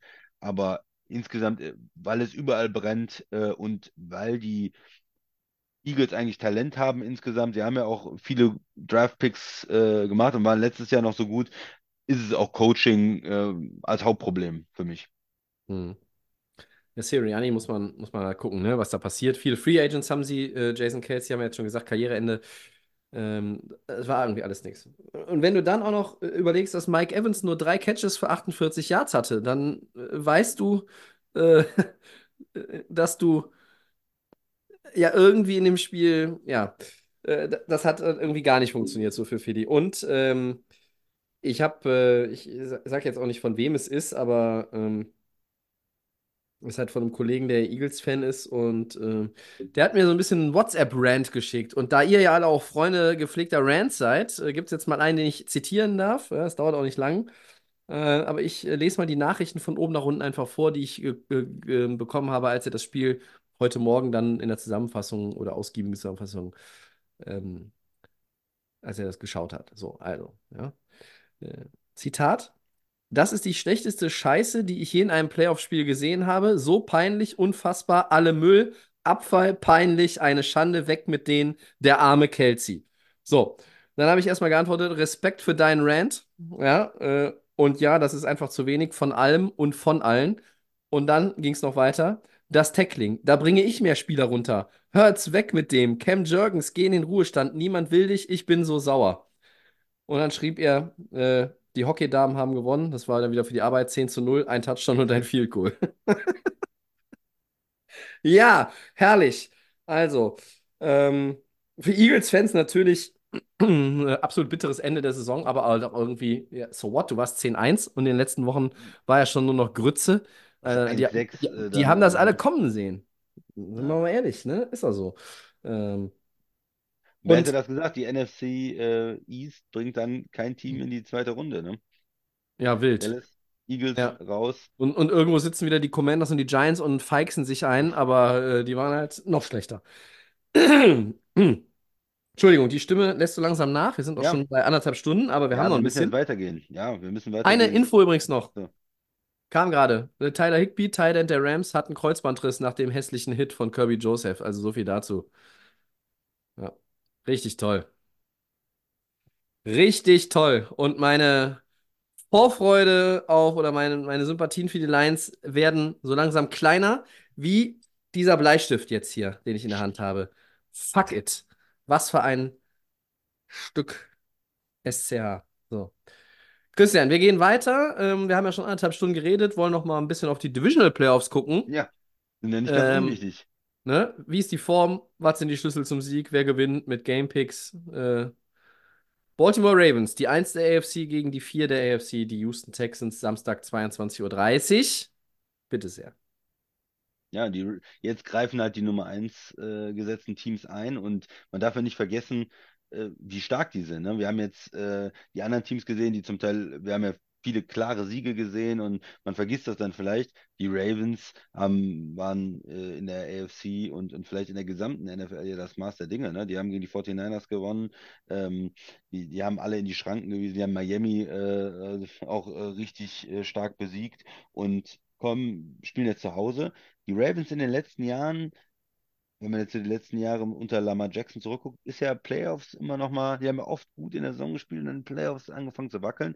Ähm, für mich sind sie Favorit, natürlich zu Hause sind von den Wetten Favorit. Äh, sie kriegen ja auch den Tight End zurück, hätte man nicht gedacht. Äh, Andrews, der äh, anscheinend ja auch wieder trainiert und äh, dann auch wieder zurückkommt jetzt für die Playoffs, äh, was ich, was ich gelesen habe, dass er nochmal so ein, so ein, so ein Boost vielleicht auch noch für die, für die Moral bei den Ravens.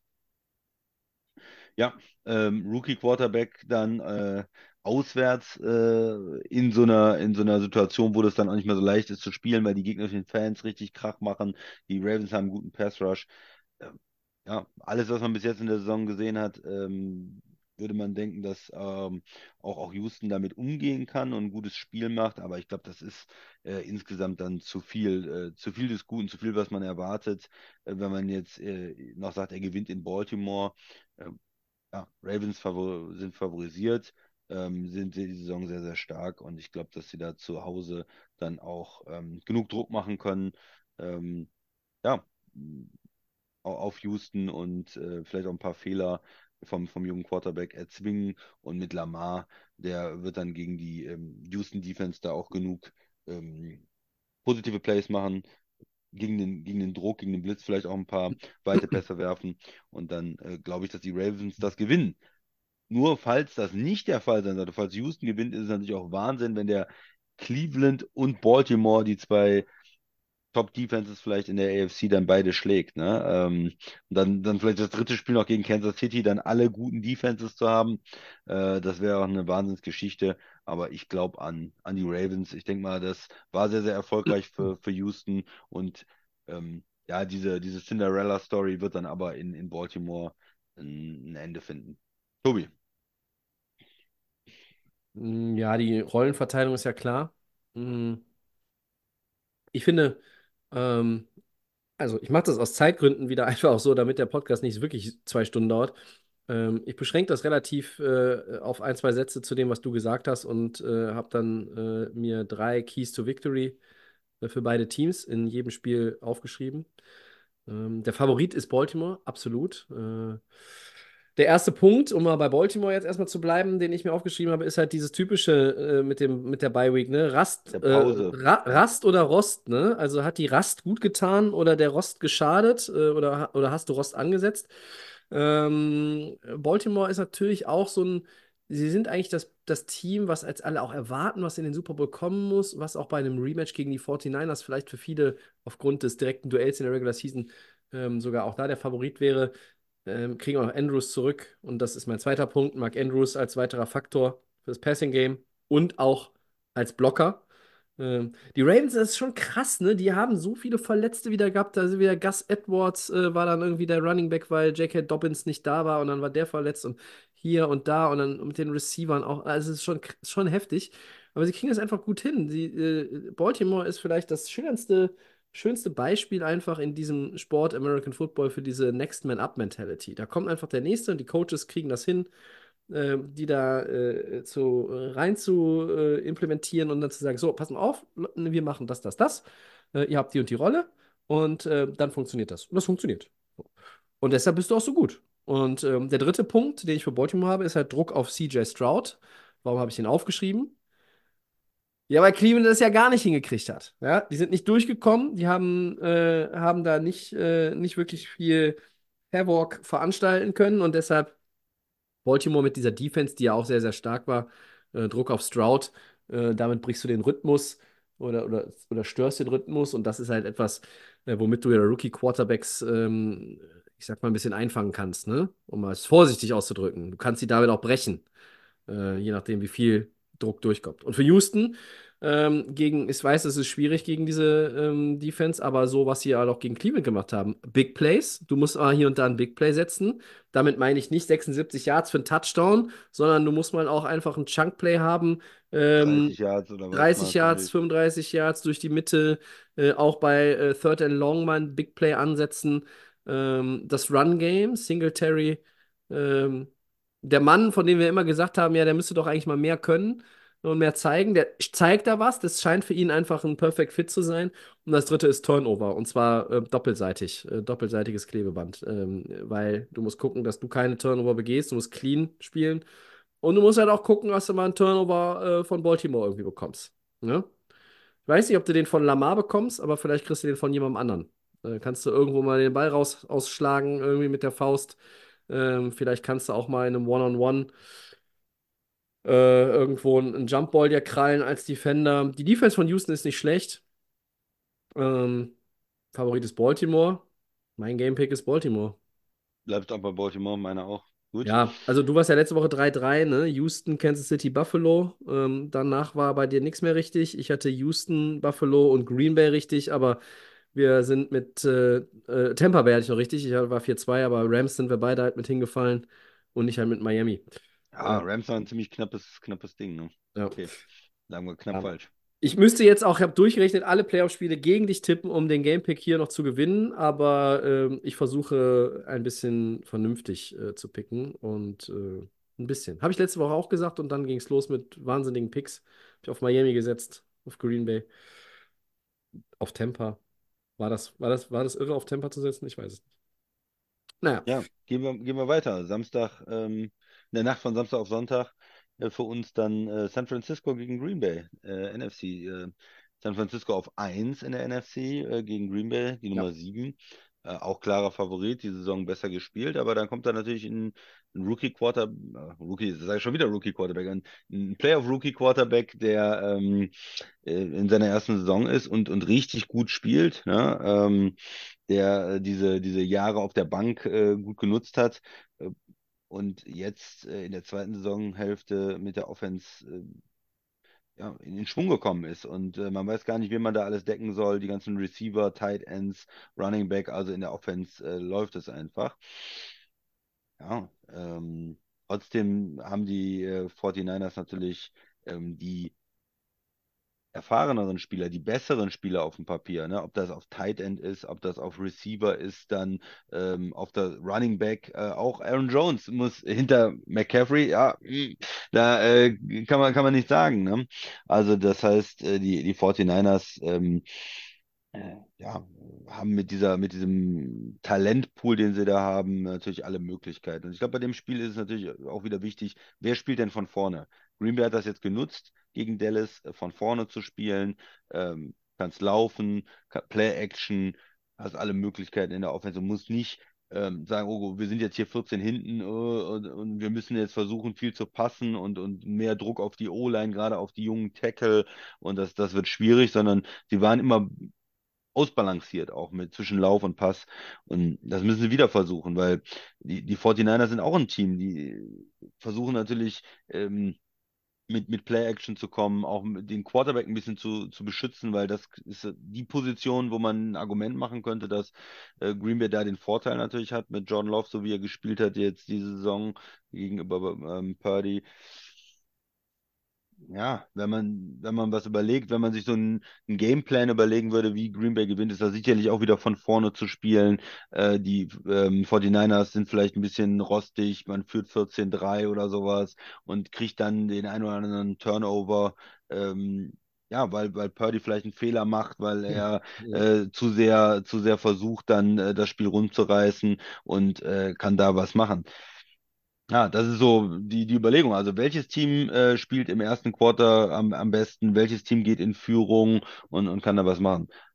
Favorit 49ers, weil sie haben in der gesamten Saison gezeigt, dass diese Offense, wenn sie fit ist, eigentlich nicht zu stoppen ist und man kann sich nicht vorstellen, dass die Green Bay Defense da irgendwas groß was gegenzusetzen hat. Ja, die waren sehr wechselhaft dieses Jahr. Die brauchen Turnover dann, weil sie werden die nicht von Spielzug zu Spielzug stoppen können. Man kann nur hoffen, in der Red Zone irgendwie ein Turnover vielleicht. Ja, und dass man da äh, im, im Spiel bleibt. Ja.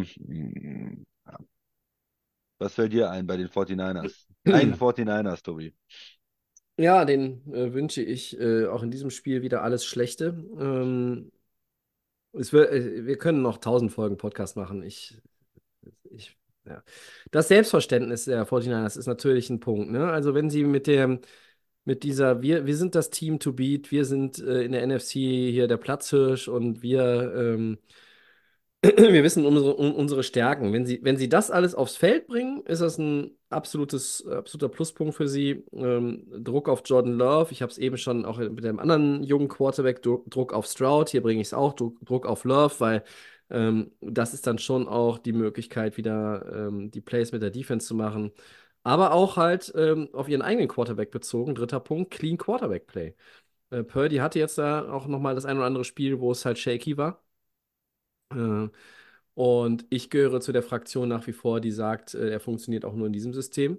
Und er ist kein äh, wirklich guter Quarterback. Also, ja, die Zahlen, ja klar, aber äh, ja, ich, ich weiß auch nicht. Also, äh, er, er, er muss, glaube ich, noch ein bisschen was tun, um mich dann irgendwann abzuholen. Ähm, Und auf der anderen Seite sehe ich bei Green Bay äh, Aaron Jones, also das Run-Game gegen diese Front. Ähm, funktioniert das? Kann man das äh, zumindest ähnlich etablieren? Third Down Defense für die Packers. Also, wenn du die 49ers in eine Third Down Situation bekommst, da musst du sie auch mal vom Feld nehmen. Also, du kannst dann nicht jedes Mal wieder äh, bei Dritter und Vier äh, McCaffrey die vier Yards oder fünf oder sieben oder neun oder dann 28 geben. Und du musst dann auch, wenn es halt ein bisschen länger ist, da musst du halt auch äh, die Samuels und Ayuks dieser Welt, ähm, die müssen dann halt auch gecovert sein. Da musst du das auch nutzen. Und das dritte für Green Bay ist, finde ich, ist Tempo. Du hast es gerade gesagt mit dem von vorne spielen, aber sie müssen das Tempo irgendwie verlangsamen von dem Spiel, glaube ich. Ähm, du kannst das Tempo der 49ers nicht mitgehen. Wer das versucht, verliert. Das ist, glaube ich, eine ganz klare Geschichte. Und es gibt ja mehrere Möglichkeiten, das Tempo zu verlangsamen. Du kannst erstmal eigene lange Drives selber versuchen zu, zu zaubern, wo du halt auch bewusst versuchst, daraus 12, 13, 14 Plays zu machen, bis du dann im Idealfall auch über die Goal-Line kommst. Ähm, aber du musst halt auch versuchen, irgendwie das Tempo des Gegners zu stören. Und ähm, das ist eine extrem schwierige Aufgabe. Ähm, und ja, auch hier ist die Favoritenrolle klar verteilt. Ne? Christian, wen pickst du? Ja, 49ers, äh, auf jeden Fall. Nichts, was ich in dieser Saison gesehen habe, ähm, lässt mich daran zweifeln, dass die äh, mit der Offense auf jeden Fall scoren. Ähm, deswegen 49ers. Und wenn es gut läuft, kann Green Bay auch ein bisschen scoren und ein gutes Spiel machen. Aber am Ende glaube ich, dass die 49ers gewinnen. Ja, gut. Was soll ich sagen?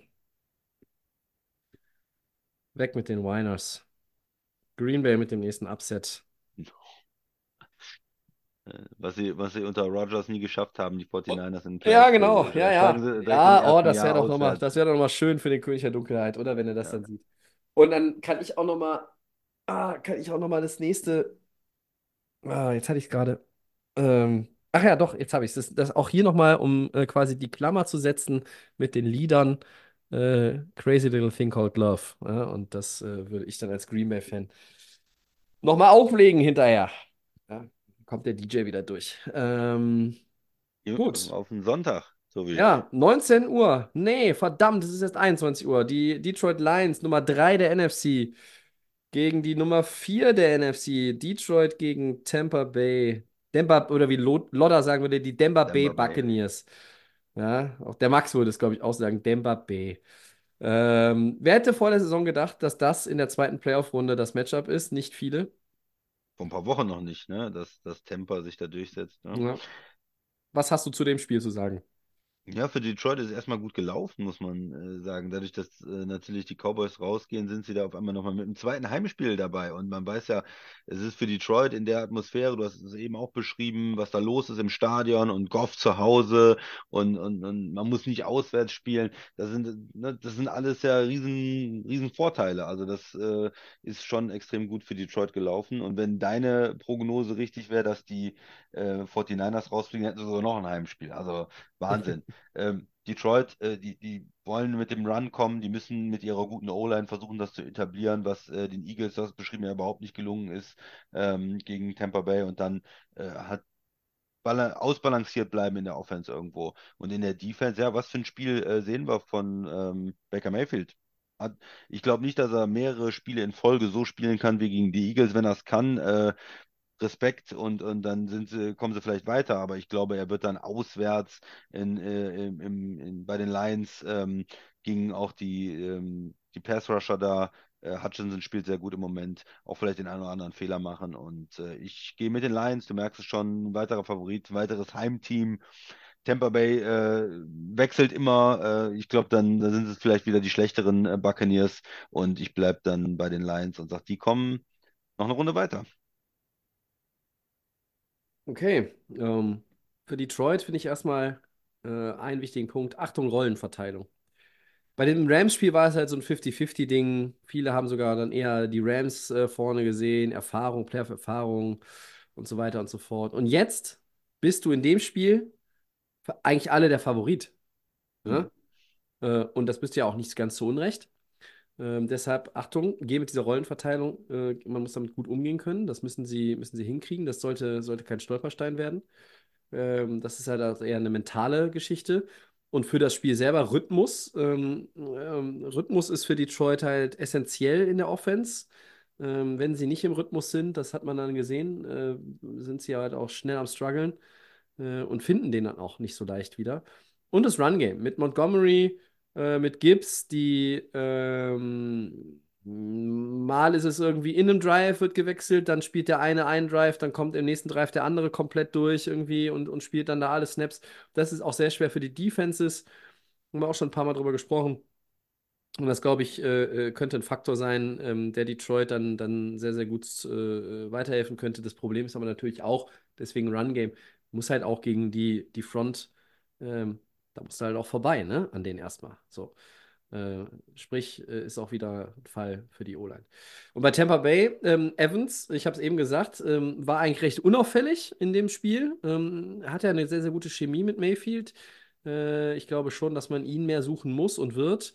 Ähm, die D-Line, um jetzt das mit dem Run-Game zu äh, komplettieren für, für Tampa Bay, die D-Line muss den äh, Setting the Tone, also die muss quasi die, die Musik machen. Äh, und Tampa Bay braucht halt so, so Party-Crash-Plays. Ne? Das ist, da wird es laut sein in Detroit. Die sind so hyped jetzt nach dem Sieg über die Rams.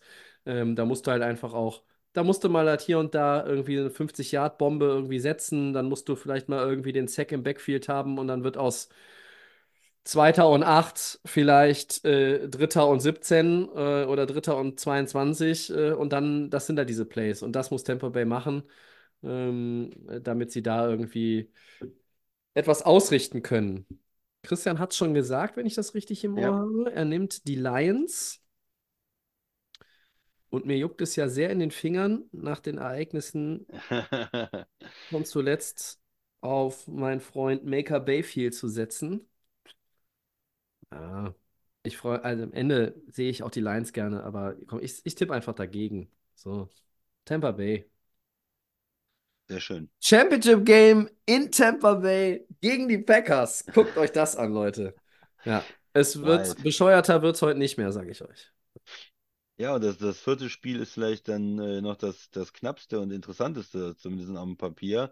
Äh, die Bills, die Nummer zwei spielt gegen Kansas City, die Nummer drei dann in der Nacht von Sonntag auf Montag 0.30 Uhr. Ja, Bills leichter Favorit, weil zu Hause äh, vielleicht, ähm, ja, aber äh, beide Teams halt nicht mit einer erfolgreichen oder für ihre Verhältnisse sehr äh, erfolgreichen Saison. Äh, Kansas City gewinnt gegen Miami, äh, die Bills gewinnen gegen die Steelers, was wir gesehen haben. Ja, wa- was sind die Schlüssel? Das ist das Duell der Quarterbacks. Ne? Es ist, äh, welcher Quarterback äh, spielt besser, macht weniger äh, Fehler. Äh, die Kansas City, was ist los mit den Receivern? Wer kann vielleicht da mal einen Play noch machen?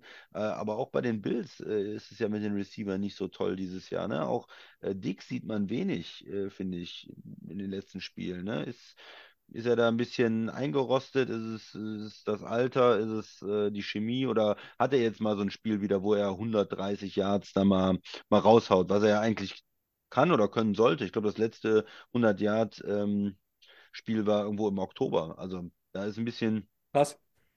äh, fehlt auch ein bisschen was. Ähm, ja, ähm, auf der anderen Seite, äh, die Bills müssen natürlich auch, auch laufen gegen Kansas City, gegen die Defense, um auch balanciert zu bleiben, ausbalanciert zu sein in der Offense. Und ähm, ja, das versuchen. Welche Defense ist besser drauf? Würde ich sagen, Kansas City insgesamt in der Saison und hat weniger Verletzte als, ähm, als Buffalo. Und äh, ja, das interessanterweise auch das erste Auswärtsspiel, richtige Auswärtsspiel für Mahomes in seiner Karriere. ne? Er hat immer zu Hause gespielt, weil sie so gut waren in der regulären Saison oder im Super Bowl. Er hat noch nie in so einem ja, in so einer Umgebung wie in Buffalo gespielt, äh, bei den Bills, die auch richtig äh, Dampf machen da, die Fans und, und richtig Bock haben. Ist jetzt mal äh, auch eine neue Erfahrung dann vielleicht für Patrick Mahomes da auswärts zu sein. Oder nicht vielleicht, es ist eine neue Erfahrung für ihn dann. Tobi. Ja, äh, tatsächlich ist es ja schon so, dass die ähm, Chiefs das erste Mal mit Mahomes jetzt auswärts spielen, ne? Also von einem Super Ja, Bowl auf dem genau. neutralen Grund ab. Äh, äh, und das ist auch so ein Punkt, den ich mir aufgeschrieben habe. Komme ich dann ähm, gleich zu. Äh, Buffalo, Heimvorteil äh, nutzen. Ähm, es war laut gegen Pittsburgh. Die Fans sind, äh, sind excited, die haben Bock, jetzt eine Revanche auch mal dagegen gegen Mahomes ja. irgendwie äh, so ein Schwung ist auch ein Punkt, den ich mir aufgeschrieben habe. Schwung mitnehmen, ähm, der Schwung der letzten Wochen, der Schwung aus diesem Spiel gegen die Steelers. Aber der dritte Punkt ist dann auch wieder einer, Josh Allen und die Turnover. Ne? Haben wir jetzt nicht gesehen, aber es ist halt auch eine Story, die sich über die ganze Saison zieht und das ist halt auch eher so in, in Wellenlinien gewesen ähm, gegen diese Defense gerade. Da muss man schon auch ein bisschen ähm, gucken, dass man vielleicht nicht zu wild ist. Da muss man mal auch den Ball ins Auswerfen, anstatt noch versuchen, das Play zu forcieren. Ähm, das sind dann auch so Sachen, ähm, die können dann auch ganz schnell zum Problem für Buffalo werden. Äh, Kansas City auf der anderen Seite, Wide Receiver Play, mein Dauerthema. Ähm, und dann halt, wie die Defense gegen Allen spielt. Äh, spielen sie mit einem Spy, der vielleicht auch irgendwie immer genau guckt. Ähm, ne, machen sie sowas. Ähm, ähm, können sie auch die Läufe von Josh Allen in Schach halten? Können sie auch vielleicht ähm, an der Line die, die Battles gewinnen, um den Druck auf, auszuüben, aufzubauen, dass man auch mal ihn einfach sackt, was halt ultra schwierig ist ja auch, weil er so mobil ist. Ähm, und dann, wie gesagt, das dritte, habe ich gerade schon gesagt, Mahomes at, on the road in den Playoffs. Ne? Das ist so ein Ding, ähm, das haben wir jetzt, abgesehen von Super Bowls, auf äh, neutralem Boden nicht gesehen bisher. Und da bin ich gespannt, was, ähm, was Andy Reid und Patrick Mahomes da im Köcher haben. Vielleicht eher auch ein, Low-Scoring-Game, ne? Die, die Hm. Chiefs haben diese Probleme mit den Wide Receivers, diese Probleme in der Red Zone, viel Field Goals. Äh, und auf der anderen Seite, die, die Bills spielen dann gegen eine sehr gute Defense. Kansas City äh, spielt gut in, Ja, in der Defense. Vielleicht ist das, sieht man gar nicht so viele Punkte, wie man jetzt mal äh, aus ja, der Vergangenheit, aus den äh, Playoff-Spielen das kennt, wo es ja hin und her ging ähm, und nur Offense war. Vielleicht ist es auch ein Spiel in den, in den niedrigen 20ern. Und ja, das reicht dann, wenn man da seine 24 Punkte macht, vielleicht auch das Spiel zu gewinnen. ja, kann sein. Ja, Ja, komm, sag du mal, Tobi, du bist mal dran. Was Kansas? City gewinnt in Buffalo. Kansas City gewinnt in Buffalo. Ich sag, dieses Jahr ist es das Jahr der Bills. Ich habe ja in Super Bowl getippt, Bills gegen 49ers. Bills haben jetzt das Heimspiel endlich und äh, erlegen den Drachen Mahomes äh, zu Hause. Bei, beide Teams von deinem Super Bowl-Pick sind äh, am Montagmorgen deutscher Zeit ausgeschieden. Ah, das ist doch Quatsch. Wen hattest du denn für den Super Bowl, Tobi? Oh, der war richtig gut. Cincinnati gegen Philly habe ich. Ja, Ah, ja. ja. Mal gucken, ob das noch klappt. Ja, vielleicht. Vielleicht werden ja noch alle disqualifiziert. Unwahrscheinlich. So, ähm, wir werden die zwei Stunden nicht unterschreiten. Ähm, das ist mir inzwischen auch klar, aber so ist es nun mal. Und wir gehen in die Four Downs. Und ausgerechnet heute, wenn die Show schon so voll ist, kriegen wir noch eine Frage von Basti. So, die wollen wir durch den Christian beantworten. Ähm, Atlanta, Carolina, Las Vegas, äh, LA Chargers, Seattle, Tennessee, Washington, eventuell noch Philadelphia und Dallas. Patriots haben Gerard Mayo, das ist an der, Sach an der Stelle jetzt erstmal abgefrühstückt, ähm, verpflichtet. Basti sagt oder fragt, hat die Liga eigentlich genug Coaching-Talent, um alle Positionen kompetent zu besetzen? Er behauptet nein. Und welche Teams werden das Entlassen ihres Headcoaches später bereuen? Ähm, und wer wird vielleicht einen eher, in Anführungszeichen, fragwürdigen Headcoach präsentieren müssen? Ja, ich halte mal dagegen und sage, ich glaube schon, weil es werden ja auch immer wieder Headcoaches dadurch frei. Also die Leute, die frei geworden sind, die gehen ja nicht unbedingt alle in Ruhestand, sondern die wollen ja weitermachen. Belichick will weitermachen. Rabel haben wir eben schon gesprochen, ist ein äh, sehr guter Coach, finde ich, der auch eine, ein anderes Team trainieren kann. Vielleicht geht der nach Dallas, vielleicht geht äh, Jason Garrett ist noch nach, frei, habe ich gehört. na, nach Philadelphia. Und äh, dann gibt es natürlich auch mal die Offensive und Defensive Coordinator, die sich ins Gespräch bringen. Ob das jetzt ähm, hier von Detroit der Offensive Coordinator ist Johnson oder so. Also es gibt ja eine Menge Leute, die in Frage kommen. Und ich glaube schon, dass die Liga genug äh, Talent hat. Du musst halt nur den richtigen auswählen, den richtigen finden. Das ist nicht leicht für die Owner auch, ähm, den passenden zu finden für, seinen, für seine Philosophie, für sein Team. Aber insgesamt gibt es, glaube ich, trotz dieser vielen offenen Positionen genug Talent und genug Möglichkeiten, das zu besetzen. Tobi. Ah, ja, ähm, schließe ich mich eigentlich auch an, ne? Also bereuen tust du das immer mal, aber die Frage ist ja, wann. Also, äh, das weißt du nicht, aber das, das weißt du ja nie. Ich glaube auch, es ist genug Talent da. Äh, es werden auch wieder Leute, ähm, Mayo ist ja schon so ein Beispiel, man wird auch, glaube ich, intern Leute hochziehen äh, bei dem einen oder anderen Team. Ähm, ja, es gibt genügend Koordinator und dann müssen wieder andere Leute zu Koordinator gemacht werden. Ähm, aber es stimmt schon, es ist eine krasse Durchmischung. Man hat schon das Gefühl, dass das äh, äh, sehr viel besonderes Dom Jahr ist, Domino ne? ist, ne? Ja. Hat sich viel getan, tut sich vielleicht sogar noch ein bisschen mehr. Ähm, nur die Patriots haben bisher jetzt schon klar, äh, wie es weitergeht. Und das ging halt in einer Woche schnell. Letzte Woche haben wir noch darüber geredet, Belichick, ne, was passiert. Und jetzt ist er A, äh, nicht mehr da und B, haben die schon neun. Und wir werden gucken. Ähm, Ich meine, es ist ja schon fast ein richtiges äh, Trainerbeben im, im Footballsport. Nick äh, Saban in Alabama auch raus, ne? Auch etwas, was man ja jetzt nicht unbedingt hat kommen sehen, äh, zumindest wenn man dieses Stück weit weg ist auch Ja, und da Football. Ja. Das ist eine gute Überleitung, Tobi. Da können wir direkt auf das äh, zweite Down dann auch kommen. Mhm. Nämlich äh, Bill Belichick, hast du gesagt. Der hat ein Jobinterview bei den Falcons gehabt. Ja. Äh, wo wird er denn am Ende anheuern? Und äh, was wäre der richtige Fit für ihn? Ja. Ähm, Dallas ist von der Defense her ganz spannend, aber da ist ja erstmal McCarthy noch unter Vertrag stand heute. Ähm, und die Frage ist ja auch für Belichick, wo kann man gewinnen? Ich glaube, er will diesen Don. Shula-Rekord Na auch noch haben. Er will, er will Ja. ihn haben. Ja, ähm, spannend ist natürlich so von der, von der Kaderstruktur und dem Talent, auch wenn man jetzt mittlerweile sagen muss, Talent, äh, ne, wie viel ist noch da?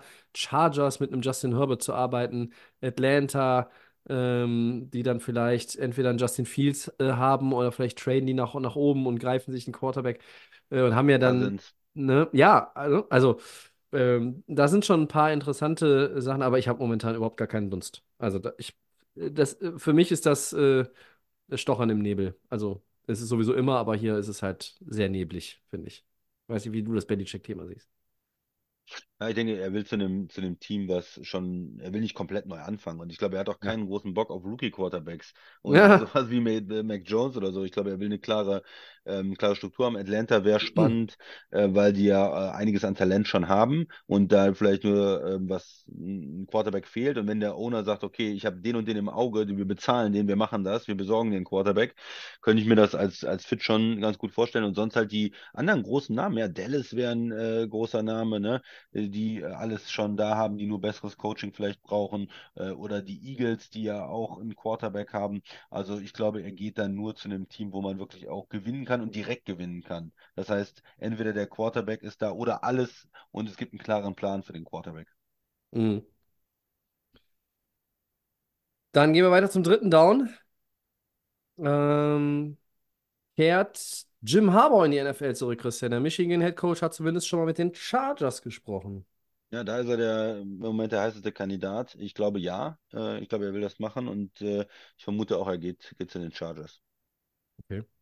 Äh, ich bin ganz klar der Meinung, er sollte bei Michigan bleiben, weil ähm, er kann mit einem weiteren Titel im College, auch wenn er nicht jetzt im nächsten Jahr sein muss, er hat ja den Titel jetzt gewonnen, aber wenn er das noch, weiß ich nicht, in den nächsten zwei, drei Jahren nochmal schafft, damit kann er viel mehr beweisen als in der NFL.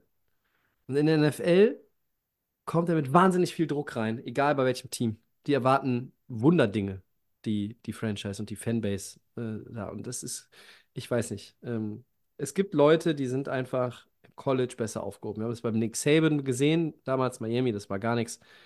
Ähm, es bei anderen, äh, schon, äh, Harbaugh war, es war nicht schlecht in der NFL, aber Ja, im College, 49ers. glaube ich, finde ich, ist er einfach besser aufgehoben. Ist meine Meinung. Okay, viertes Down. Hm. Ähm, der USC-Quarterback äh, Caleb Williams, der ist jetzt der potenzielle Nummer 1 Overall-Pick. Tobi, wird er das auch bleiben oder eher nicht? Äh, es hat sich ja jetzt für den Draft auch angemeldet. Ja, ähm, fand ich halt so ganz interessant, deshalb haben wir es heute nochmal mit reingenommen. Ich glaube schon, äh, wenn es jetzt nicht noch irgendeinen Erdrutsch gibt, dass er der erste Pick sein wird. Die Frage ist ja, wer pickt, äh, ne? So, und wer, wer, wer wird ihn picken? Wird Chicago den Pick Nummer 1 haben? Ähm, oder wie wird das aussehen? Ähm, es gab ja mal so ein paar Stimmen jetzt die letzten Tage aus dem Caleb Williams Lager, ähm, dass er nicht für Chicago spielen will. Und erst wenn er weiß, was der, was sie mit dem Pick vorhaben, wenn sie das irgendwie rausbekommen, ähm, würde er dann sagen, ob er ähm, in den NFL-Draft jetzt schon geht oder noch ein Jahr ähm, College bleibt, ne? Hm. Aber jetzt hat er sich entschieden.